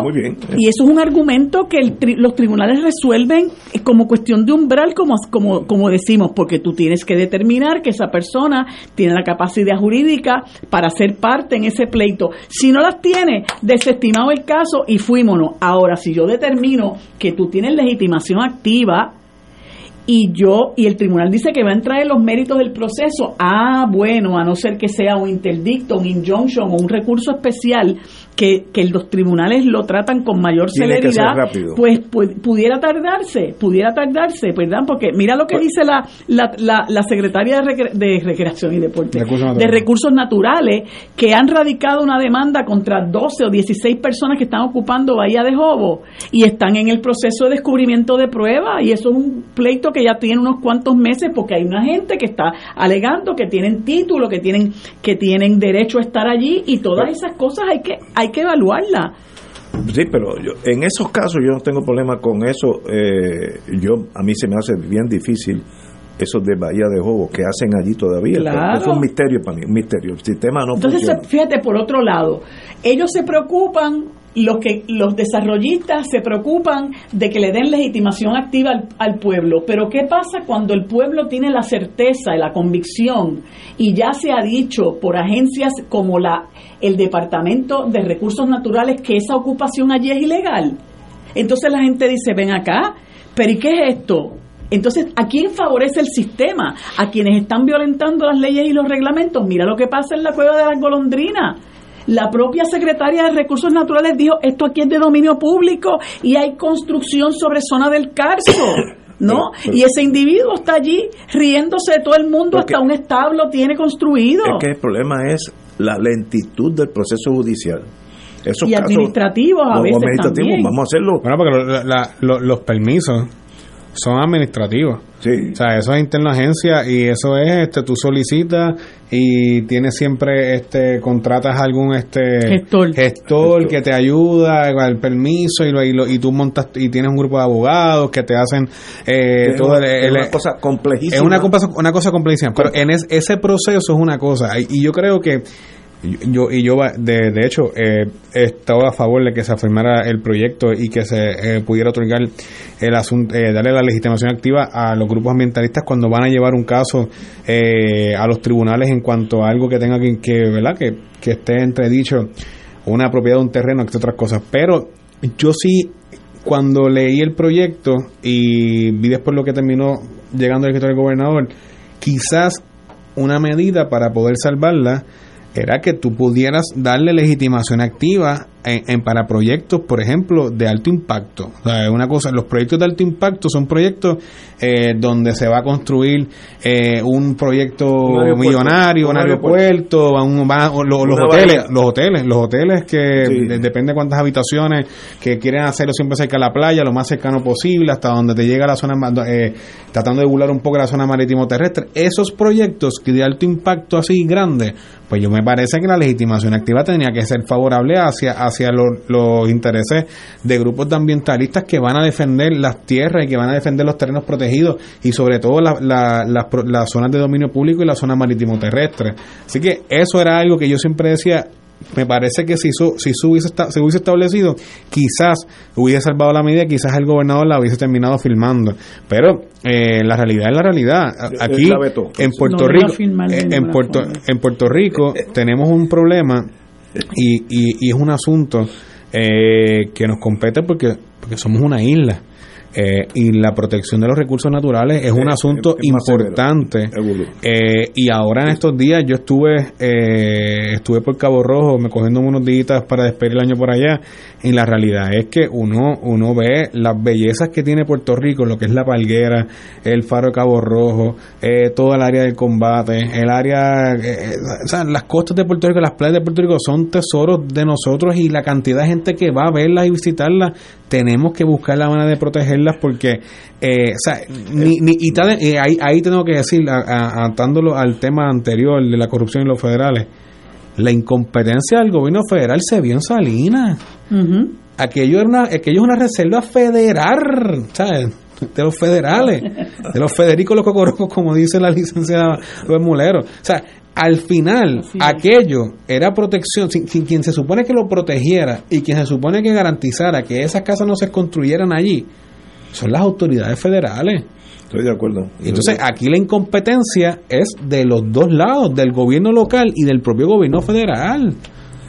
Pues eso, eso, no hay duda. Eh, tú dijiste algo que el tamaño de la isla hace que los problemas ambientales sean más cuidadosos, seamos más cuidadosos, las restricciones más, más estrictas, porque el tamaño no nos conviene. Eh, por ejemplo, en, en Alamogordo, Nuevo México, Estados Unidos detonó como 5 o 6 bombas atómicas y la gente del mismo Nuevo México oían el estruendo y la luz, pero no pasó nada por el tamaño. Pero si pues, su, hace eso mismo aquí, en Mayagüez, la gente muere en, en Fajardo, porque el tamaño no nos conviene. Por tanto, hay que ser mucho más cuidadoso con el ambiente, porque no hay espacio para perder. Estados Unidos sacrificó una quinta parte del Estado, vamos a probar todas las bombas atómicas aquí, que aquí no vive nadie. Pues muy bien, y no pasó nada, digo, que sepamos. Pero, pero en estas construcciones ilegales, salinas, etcétera, eso no hay, no hay perdón de Dios. Y si hay un, un, un funcionario que dio permisos fatulos, eh, tienen que acusarlo. El gobierno local o el federal, el que sea, a mí me importa tres pepinos. Pero no pasa nada. Entonces llega un momento que todo el mundo se acostumbra que no importa lo que tú hagas, no va a pasar nada. Pues entonces es un ciclo de anarquismo que va desarrollándose. Y para eso necesitamos un gobierno que diga, bueno, vamos a hacer las cosas bien aunque salgan mal. Eh, ahora viene el problema práctico de la vida. ¿Y que yo hago para las elecciones, elecciones que vienen? Bajo el sistema norteamericano, esto de PACs, Political Action Committees, me pueden donar a mí 7 millones de dólares el constructor X o darme cero entonces hay una presión política en Estados Unidos. Nosotros ese problema lo hemos heredado, no es creado por nosotros, pero un problema serio, porque aquel que tiene mucho dinero va a ejercer mucha presión para elegirte a ti y al gobernador o a la gobernadora o al legislador. Lo más importante para ellos es salir electo. Ese, sin eso no hay nada. ¿Cómo se combate eso? De verdad, eh, hay, hay problemas que uno no, la, la solución no le brinca a los ojos. Pero una nueva generación, la gente como tú, Manuel, que tú estás empezando. Ya, eh, y de hecho, espero, que hagan mejor trabajo que nosotros. eso de la nueva generación y la gente que y, lo, y la juventud, el tema ambiental es un tema eh, encuestado y requete encuestados en los grupos de los jóvenes eh, es un tema importante. O sea, la protección de estos recursos naturales, la protección de nuestras playas, eh, garantizar que las playas sean del pueblo, eh, la protección de, los de, de, la zona del Carso, todo, el, o sea, las montañas, la, la zona montañosa, la cordillera central, la protección de nuestras tierras es un asunto, es un asunto importante para las generaciones jóvenes y es un tema que va a dar mucho de qué hablar por los próximos 10 a 12 años, porque en Puerto Rico ahora, con toda esta cantidad de fondos que están llegando, de la reconstrucción, que a veces llegan más lento, a veces se sueltan un poquito más rápido, pero toda esa cantidad de billones de dólares que va a llegar para reconstruir, cuando se escucha la palabra reconstrucción, es el, la, construcción en Puerto Rico se va a ver impactada favorablemente eh, por los próximos años y hay que estar ojo al pillo hay que estar ojo al pillo porque,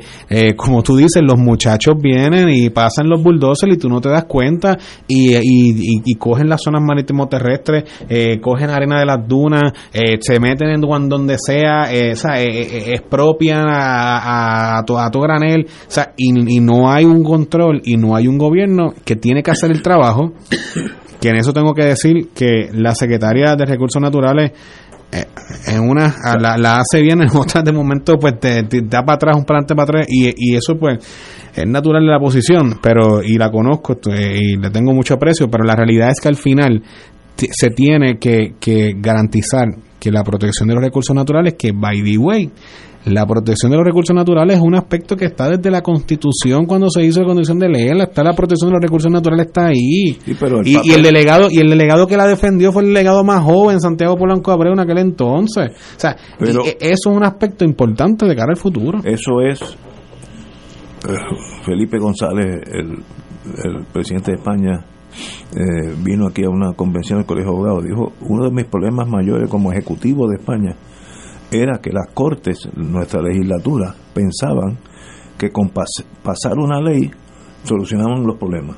La ley se, se papel y, letra. Si tú no, después de que tú pasas esa ley, nadie hace nada, es igual que si no lo hubieras pasado. Y aquí la protección del ambiente, yo he oído varias veces, eso está en la Constitución, puede estar escrito en oro en la Constitución, pero si nadie proteja nada, pues es igual que si no estuviera. Claro. Entonces eh, hay que pasar de la teoría de- del análisis jurídico a la acción, el ejecutivo. El que me ponga una casita en, en Salinas, primero yo voy ahí, allí y tumbarle esas casas, yo solo, yo gobierno. Luego usted litiga si quiere.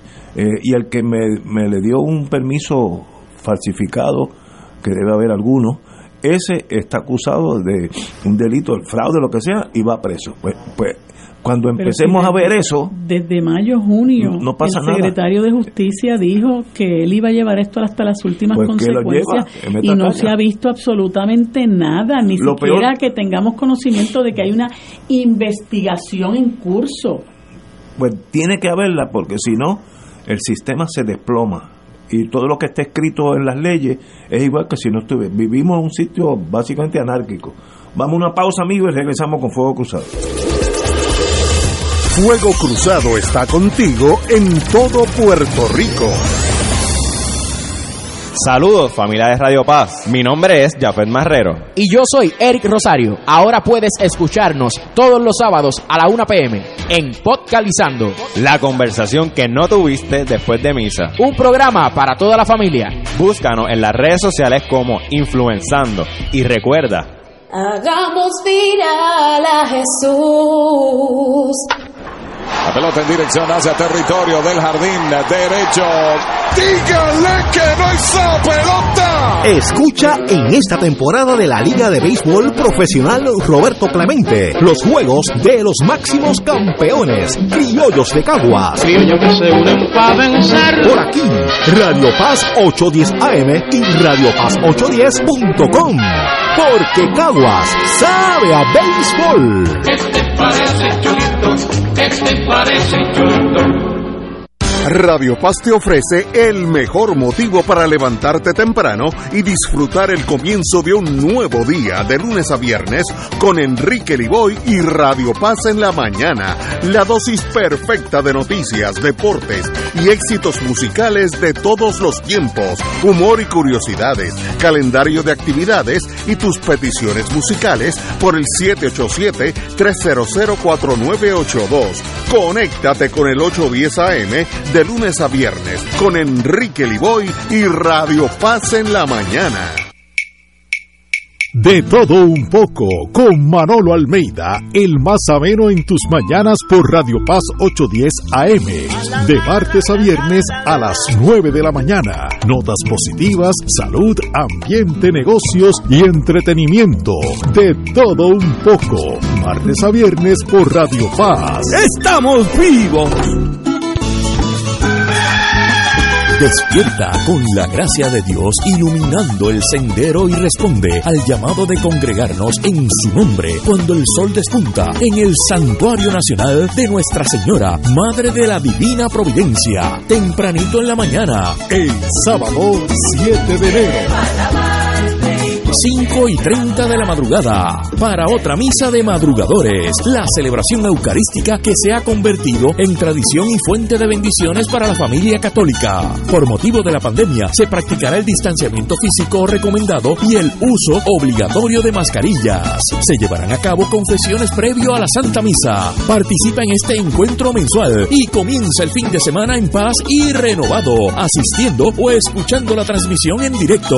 Misa de madrugadores por Radio Paz 810 AM o Radio Paz 810.com y Oro 92.5 o Radio Oro FM.com. Info santuario de la providencia.org 787-646-9448.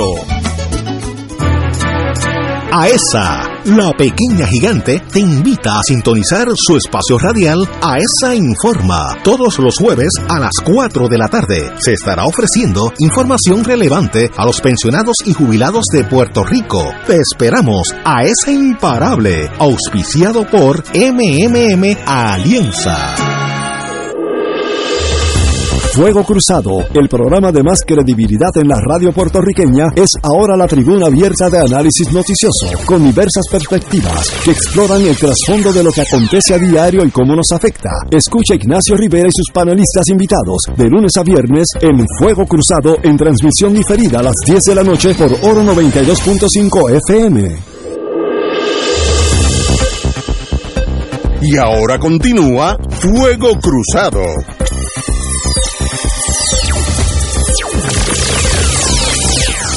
Amigos y amigas, eh, hablo a nombre de, mi hija que es maestra en Charles County, eh, allá en el sur de Maryland, eh, Maryland pegadito a Virginia, un sitio bello. Y el Charles County, el municipio de Charles County, las escuelas públicas están buscando maestras en Puerto Rico bilingües y empiezan, si no tiene experiencia, empieza en 54.508 dólares. Con experiencia puede llegar hasta 96.900 dólares, casi 100.000 pesos, y tiene 2.500 dólares para relocarte de un sitio a otro. Va a haber un Virtual Recruitment Fair, una presentación virtual por la televisión, eh, enero 18, que eso es ya mismo, y pueden eh, conseguirnos, pues si, si tienen la menor duda, eh, le dejan aquí a Willy el teléfono suyo, yo me encargo de hacerle llegar el brochure que mi hija me mandó. El teléfono de Willy es 787-300 300 4982 300 4982 y están buscando desesperadamente personas bilingües. Mi hija una de ellas. Eh, en ese county se han, se han mudado muchas personas de Centroamérica y eh, pues las escuelas quieren tomar esos niños que algunas veces vienen caminando de Honduras y de Nicaragua y de Guatemala. Y, el Estado las, las- coge y las cuida y uno ve las fotos que me manda mi hija de la que, del cielo a la tierra. Niños que se jugaron la vida ya los veo encaminados por el sistema educativo Eh, llamen a, a Willy o si quieren llamar directamente tengo el teléfono por aquí a algún lado Eh, bueno no lo encuentro ahora que lo estoy buscando, nunca lo encuentro, pero esa es la historia de mi vida. Aquí está.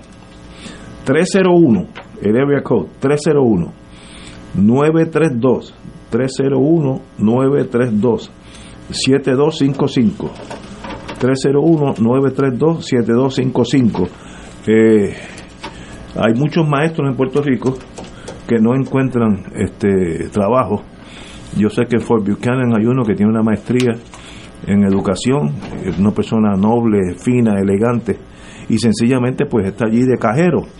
Pues no, no, este es un muchacho perfecto para emigrar unos años en lo que usted desarrolla su carrera eh, de maestría, de maestro mejor. Pero eh, aquellos interesados llamen a Willy a esta estación, le dan su nombre y su teléfono, yo me encargo del resto, o llamen directamente, como dije anteriormente, 301 Oye, se me pierde esta cosa. 301-932-7255, Charles County. Eh, bueno, otro tema que sencillamente no lo brinca un chivo es 79 feminicidios registrados en, en 2022. Eso parece Beirut. Es más, yo tal vez allí ha, ha habido menos muertes eh, en este año que aquí, con mujeres nada más. Dividido en 68 directos y 11 indirectos, según el Observatorio de Equidad de Género. Eh, ¿Qué pasa en Puerto Rico? Yo sé que la pobreza es un factor que eh, eh, un factor contribuyente muy serio. Si a eso le, le añade una falta de educación severa, de civismo, pues esa, esa, esa, esos cóctel molotov con esos dos factores, pobreza y poca educación genera que cualquier cualquier conflicto casero que los tenemos todos en nuestras vidas eh, terminen en un asesinato y a veces un asesinato y un suicidio que es hasta peor. Es una cosa absurda que se maten dos, dos seres humanos eh, cuando hay mil opciones más diferentes. Pero ese es un factor que este año se recrudeció. En vez de ir mejorando vamos empeorando. ¿Qué- ¿cómo tú lo ves Marilu? Bueno, eso se ha ido empeorando como muchísimas otras cosas se han ido empeorando en este país en la medida en que aquí no se atiendan las causas eh, por las cuales se de- por las cuales detonan un montón de males sociales que van a su vez deteriorando la calidad de vida de nuestro país. Este, uno de ellos es el asunto de la violencia de la violencia de género, que el mismo Observatorio de Equidad de Género pues dice que es un asunto complejo y que puede deberse a muchísimos factores, entre ellos, ¿verdad?, los problemas económicos que confrontan las familias, pero en el caso particular de la violencia de género, muchas muchas veces esas frustraciones, ¿verdad? Y esos problemas personales por los que pasa la gente, a lo mejor, eh, ¿qué te digo? Eh, unas personas no no reaccionarían de la manera que reaccionan otros si tú tienes también encima de eso una formación dentro de lo que es la cultura del patriarcado, una persona que piensa que él como es el proveedor es la persona que tiene que estar aportando a la casa, yo no estoy cumpliendo con el rol que me ha asignado la sociedad, eso me hace sentir frustrado, me da coraje, yo no sé manejar adecuadamente esos sentimientos, esas emociones y le emprendo con la primera que me encuentro, que es mi compañera, ¿verdad? Eso usualmente... Eh, ocurre que la, mujer es la, la, la, en la mayor parte de los casos las mujeres son las víctimas de estos casos. ¿Y qué ocurre? Bueno, tú tienes que atender las causas que, existen para que la gente reaccione de esa manera y no es solamente un hombre quien pueda actuar violentamente porque una madre que vive sola con sus hijos que también está atravesando por por, por, por, por un sinnúmero de problemas, ¿verdad? Que muchas veces tienen que ver con la precariedad, con la privación, ¿verdad? Con la eh, imposibilidad de poder eh, contribuir al sustento de tu familia o que sabrá Dios cuánta qué, qué, qué, naturaleza de problemas tiene, no sabe cómo manejar esa frustración y le emprende contra los hijos, o le emprende contra la mascota, o la emprende contra la madre anciana que vive en la casa. Todas esas cosas nos pueden ocurrir, pero en el caso particular de la violencia de género hay que atender sin duda el problema de la cultura del patriarcado, la manera en que los, hombres son formados en este país, en el sentido de que ven a las, a las mujeres como si fueran propias, ¿no? Y entonces hay veces que no pueden tolerar, que, en muchos casos se da, no pueden tolerar que una mujer le lleve la contraria, no pueden tolerar que una mujer quiera eh, aportar también, convertirse en una persona productiva en la sociedad, no quieren que esa mujer ejerza una serie de prerrogativas que están eh, destinadas al, al, hombre como tal, no quieren que la mujer los deje porque ya simple y sencillamente no lo quiere o se hartó y entonces eh, pues, pues desata su ira, desata su frustración como macho contra esa mujer, golpeándola, eh, matándola, eh, ¿verdad? Y, y, y, por eso se reclama que es importante que en el país haya el currículo de perspectiva de género y yo no sé realmente cuál es el problema este en, en tú pretender mantener un sistema eh, patriarcal, ¿verdad? Donde se asignan unos roles a las mujeres y a los hombres de total subordinación en el caso de la mujer, donde como hablábamos un día aquí, hay mucha violencia callejera que se da contra los hombres, muchos de ellos jóvenes, tristemente, pero se da porque muchos de estos jóvenes se involucran en actos de delincuencia, ¿verdad? En actos del bajo mundo, etcétera, y ellos tienen sus códigos y si tú pues no no, ¿verdad? Eh, desobedeces esos códigos o haces cualquier tipo de cosa de esas que se paga con la muerte, pues ya sabes lo que te va a pasar, pero en el caso de la mujer, este esta, esta, este crimen de violencia de género se comete contra la mujer por el mero hecho de ser mujer, ¿verdad? Porque no es cuestión de que es que la mujer también me cae encima a palo y lo que tenemos es una pugna violenta en la casa. Muchas veces es simple y sencillamente un abuso y un ejercicio del poder, ¿verdad? De parte de, de del varón contra contra, contra su compañera o, contra la mujer de que se trate. Este, y pues eso es una de las cosas en las que nosotros como sociedad estamos sumamente atrasados, ¿verdad? Tú te pones a escuchar este, este mensaje de logros que da el gobernador eh, y tiene la osadía de decir que se está atendiendo el problema de género, del problema de la violencia de género, cuando toda esta eh, eh, orden ejecutiva que se aprobó en mayo del 2021 y se crea este comité que, se, que se llamó PARE, todo eso resultó en nada porque parte de esa orden ejecutiva eh, contemplaba que se iba a implementar el currículo de perspectiva de género y finalmente el secretario de Educación hizo lo que le dio la gana, eh, dio al traste con, con esa promesa que se le hizo al país, ¿verdad? Y a los sectores feministas y a estas personas que estaban trabajando en esa organización y todo, mira, quedó en nada, se extendió hasta el junio del año que viene y queda ahora un oficial de cumplimiento, ya, lo, ya el comité PARE no existe y, y hemos vuelto a lo mismo, cada año supera tristemente al anterior. Y nosotros este año nos inauguramos ya a las nueve y, unos minutos de la mañana habían asesinado, se había dado el primer feminicidio.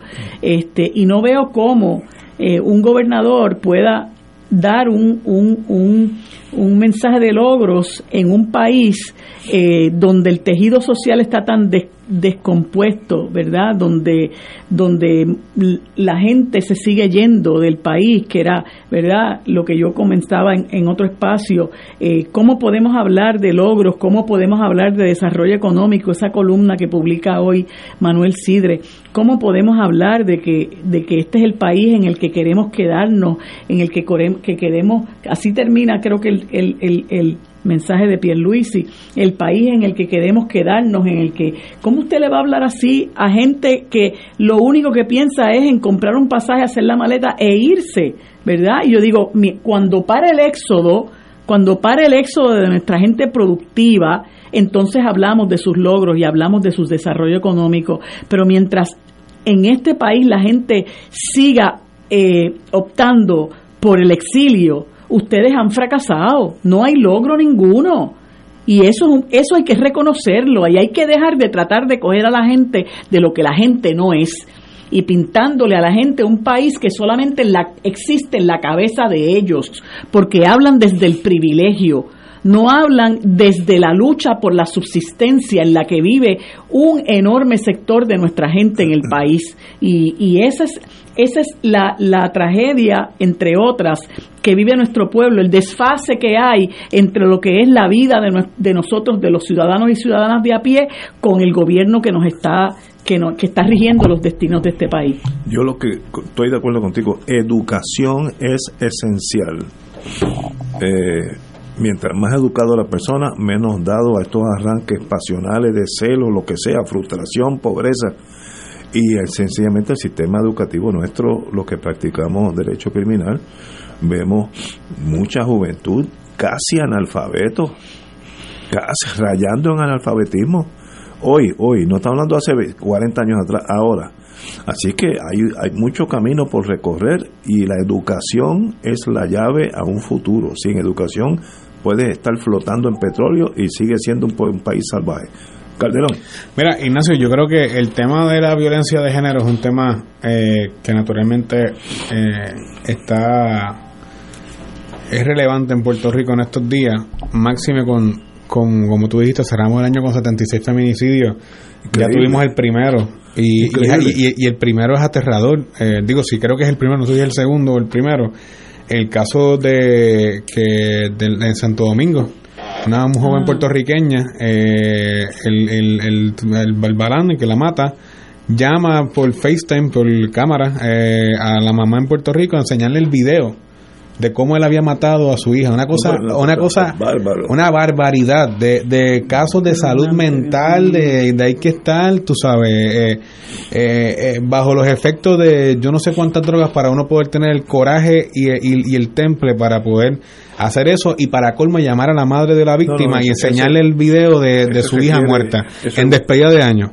by the way, una cosa horrible. Entonces, tú ves al gobernador dando eh, como decía la licenciada Marilu Guzmán, eh, anunciando logros y hoy anuncia una, una, un incentivo para la inflación y, le, y de momento eh, un, incentivo que lo que va a redundar en, individualmente por contribuyente es entre 60 y 80 dólares que a usted le van a hacer un ajuste cuando vaya a, cargarle o, a, o asumérselo su reintegro o, o como crédito contributivo por el ajuste de la inflación y el costo de vida y le preguntan al gobernador sobre temas importantes y relevantes como el tema de la seguridad y el tema de los feminicidios. Y para mí es inaceptable que al día de hoy con la crisis de violencia de género que tiene Puerto Rico, con, los, con, con la atrocidad de casos que hemos visto en la palestra pública, todavía el gobernador no haya nombrado una procuradora para las mujeres en Puerto Rico que es la que está encargada, en efecto, de además de, la- de las recomendaciones que hizo el Grupo PARE, que fueron muchas eh, eh, atraídas por grupos de sectores feministas que hicieron las recomendaciones, que entre ellas estaba el, implementar el currículum con educación con perspectivas en lo que el gobernador dijo en un debate que estaba de acuerdo con esa política pública y que ahora el secretario de educación diga que no. Pero habían otras recomendaciones que se supone que las implemente desde la, desde la oficina desde la Procuraduría de las Mujeres y el Departamento de la Familia para una manera de mitigar y atender eh, desde una perspectiva eh, más educativa lo que es eh, la violencia de género y el efecto de entender que las usted no tiene ningún rol porque por el sexo que usted tenga o que, por cómo usted se sienta que la persona que quiere ser en la, en la sociedad. Si usted es una mujer y usted quiere ser mecánico santo y bueno y si usted, quiere- si usted es un hombre y quiere ser estilista pues muy bien también. No hay un rol para nadie y eso al final es lo que es la educación con perspectiva de género. No es para nada educación sexual no es para nada educación eh, de sexo anal ni nada por el estilo. No tiene nada que ver con esos temas. Es educar desde niño de, eh, de cara al futuro, eh, para procrear para las, próximas, para futuras generaciones, que usted, hombre o mujer, usted puede ser la persona que usted quiera ser. No hay un rol establecido para nadie en ese aspecto en la sociedad y eso es lo que se, lo que se quería traer. Pero, o sea, tú ves un gobierno que no tiene prioridades establecidas tienes un gobierno que tiene un desbarajuste en el tema de seguridad y tienes un gobierno que en el tema de atender el caso de los feminicidios, que es una crisis que está afectando eh, eh, a nivel mundial. En España hay unos eh, los casos han disparado igualmente. Sí, sí. Se está tratando de mitigar y atender las situaciones desde parte del gobierno de Pedro Sánchez en, en diversas comunidades en España, en- tanto en Madrid como en Sevilla, en Barcelona igualmente. O sea, eh, se está es un tema que nos corresponde, es un tema generacional. Eh, acabar con lo, con, con lo que son la- las paredes y, y- y- y los mitos del machismo, que en Puerto Rico lo hay, porque Puerto Rico es una sociedad completamente machista, eh, donde la mujer muchas veces es eh, socavada y sustituida por, por hombres, donde qué bueno que tenemos voces como Marilu Guzmán en análisis político, porque desde que yo soy pequeño la mayoría de los analistas políticos eran hombres. O sea, cosas como esas son asuntos que, que tienen que atenderse y que son generacionales, Ignacio, y se tienen que atender, pero es inaceptable que al día de hoy, con esta crisis, todavía el gobernador no haya decidido someter un nombramiento para la oficina de la Procuraduría de las Mujeres. Bueno, amigos y amigas, obviamente nos quedan cinco minutos. El señor gobernador ayer eh, se presentó ante el pueblo de Puerto Rico indicando sus primeros dos años en Estados Unidos. Hay, ¿cómo se llama? Address to the Nation, que es el equivalente. Mira todo lo que hemos hecho. Y eso hay que entenderlo que es un, un programa político donde si uno lee todo lo que ha pasado aquí, estaríamos viviendo mejor que Suecia, porque no, no es imposible que nada ha funcionado tan perfecto como en Puerto Rico. Pero eso hay que descontarle el factor político y yo creo que lo, lo más importante aquí es que demuestra que sí él está mirando a la posible eh, gobernación del 24 y ya está tomando los pasos eh, eh, el primer escalón de la escalera ya, ya lo tomó, indicó todo lo que ha hecho. Eh, eh, muchas de estas cosas son reales, ya que el FEMA fue la que motivó la economía de Puerto Rico en este momento. Pues eso nos beneficia a todos y a él como capitán de la nave, lo que pase positivo aquí, se ha hecho por él o no, pues lo, lo incumbe. Pero hay otras cosas, pues, que uno dice, bueno, esto, es- este, eh, reestructuramos la deuda pública del gobierno. Eso es más bien la, la jueza Swain y la Junta, que fueron los que llegaron a ese acuerdo. Pero anyway, las cosas buenas que pasan son de él y ninguna pasó negativa, así que no hay nada que reportar.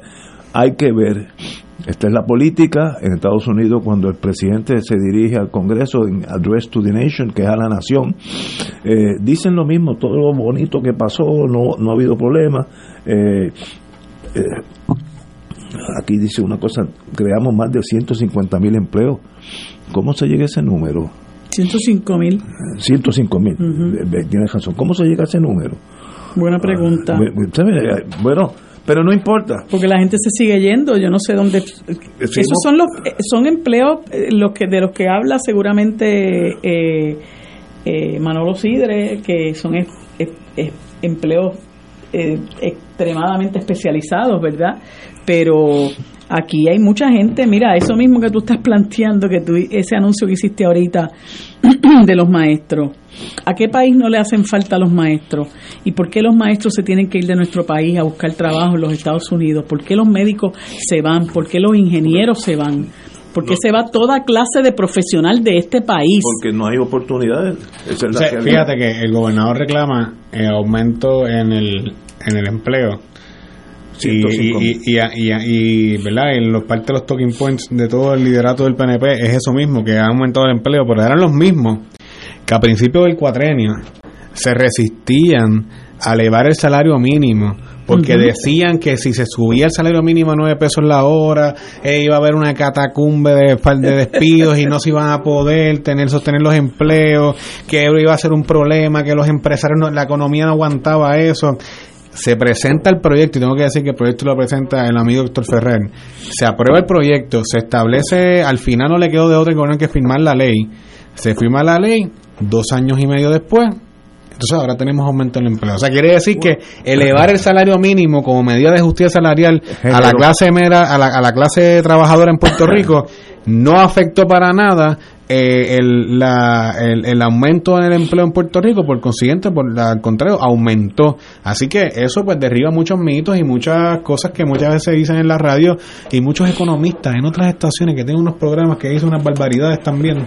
Pero es que, que eh, tanto sabe. Lo no, entonces, perdona que te Sí, interrumpa, no, sí, sí. Ignacio. Tienen la osadía de decir, aumentamos el salario a nuestros servidores públicos, incluyendo mil más mensuales a nuestros maestros y maestras. Un individuo que le dice a los maestros y otros empleados públicos que se tiran a la calle, paralizan el país porque están mal pagados hace décadas. Y él dice, bueno, si usted no le gusta el trabajo y usted no le gusta el, el- el- el- el- la remuneración, pues entonces no puede trabajar ahí. Después que la gente se tira a la calle y aquí se paraliza el país prácticamente porque se tiraron muchísimos servidores públicos a la calle, le sacaron del, del buche, como quien dice, esos mil pesos de aumento, él viene y se lo acredita pero no, di- no le dice al país, o sea, pretende que el país tenga memoria corta y no entienda cuál es el trasfondo que da base a que él tenga, se viera en la obligación de conseguir esos mil pesos de aumento para los maestros y, y aumento para otros empleados públicos, porque dicho sea de paso, todavía hay muchísimos empleados públicos en este país que están mal pagados. Oh, pero muchas de esas cosas se han obtenido con la lucha y el sacrificio de la gente que se tiró a la calle a exigir lo que es justo. Pero yo miro esto que salió hoy en el periódico, eh, página 10, 13 del Nuevo Día, muy resultado de los gobiernos de Pedro Luis, etcétera. Pues mire, eso es la política que ya empezó y esto lo que me prueba a mí es que el gobernador sí es candidato para el 2024 y tiene todas las intenciones de seguir subiendo esa escalera hasta que llegue a noviembre 2 o 3 de- del año que- de este año. Y sencillamente, como no hay oposición, como en Puerto Rico hasta ahora no hay oposición, pues la posibilidad de que vuelva y gane por cuatro años más es muy alta, porque si, si no hay nadie que le pueda ganar, pues el que va a ganar es él. Así que a los, a los contrincantes amigos de otros partidos, pues tienen que tener una estructura que pueda sea viable. El peor que está en este momento para mí, el peor es el Partido Popular. Eso está languide, eso está en emergencias médicas en el centro médico. Eh, Está al borde de morir. Pero así estaban Gandhi hasta que hasta que no se hizo primer ministro siempre estaba perdiendo y mira lo que pasó así que uno no sabe. Pero esto lo que demuestra es que el, gobernador de Puerto Rico va a la reelección. va a la reelección. Y, y- y eso es fácil. Si saca votos gana y si no saca el cautivo. señores vamos a una pausa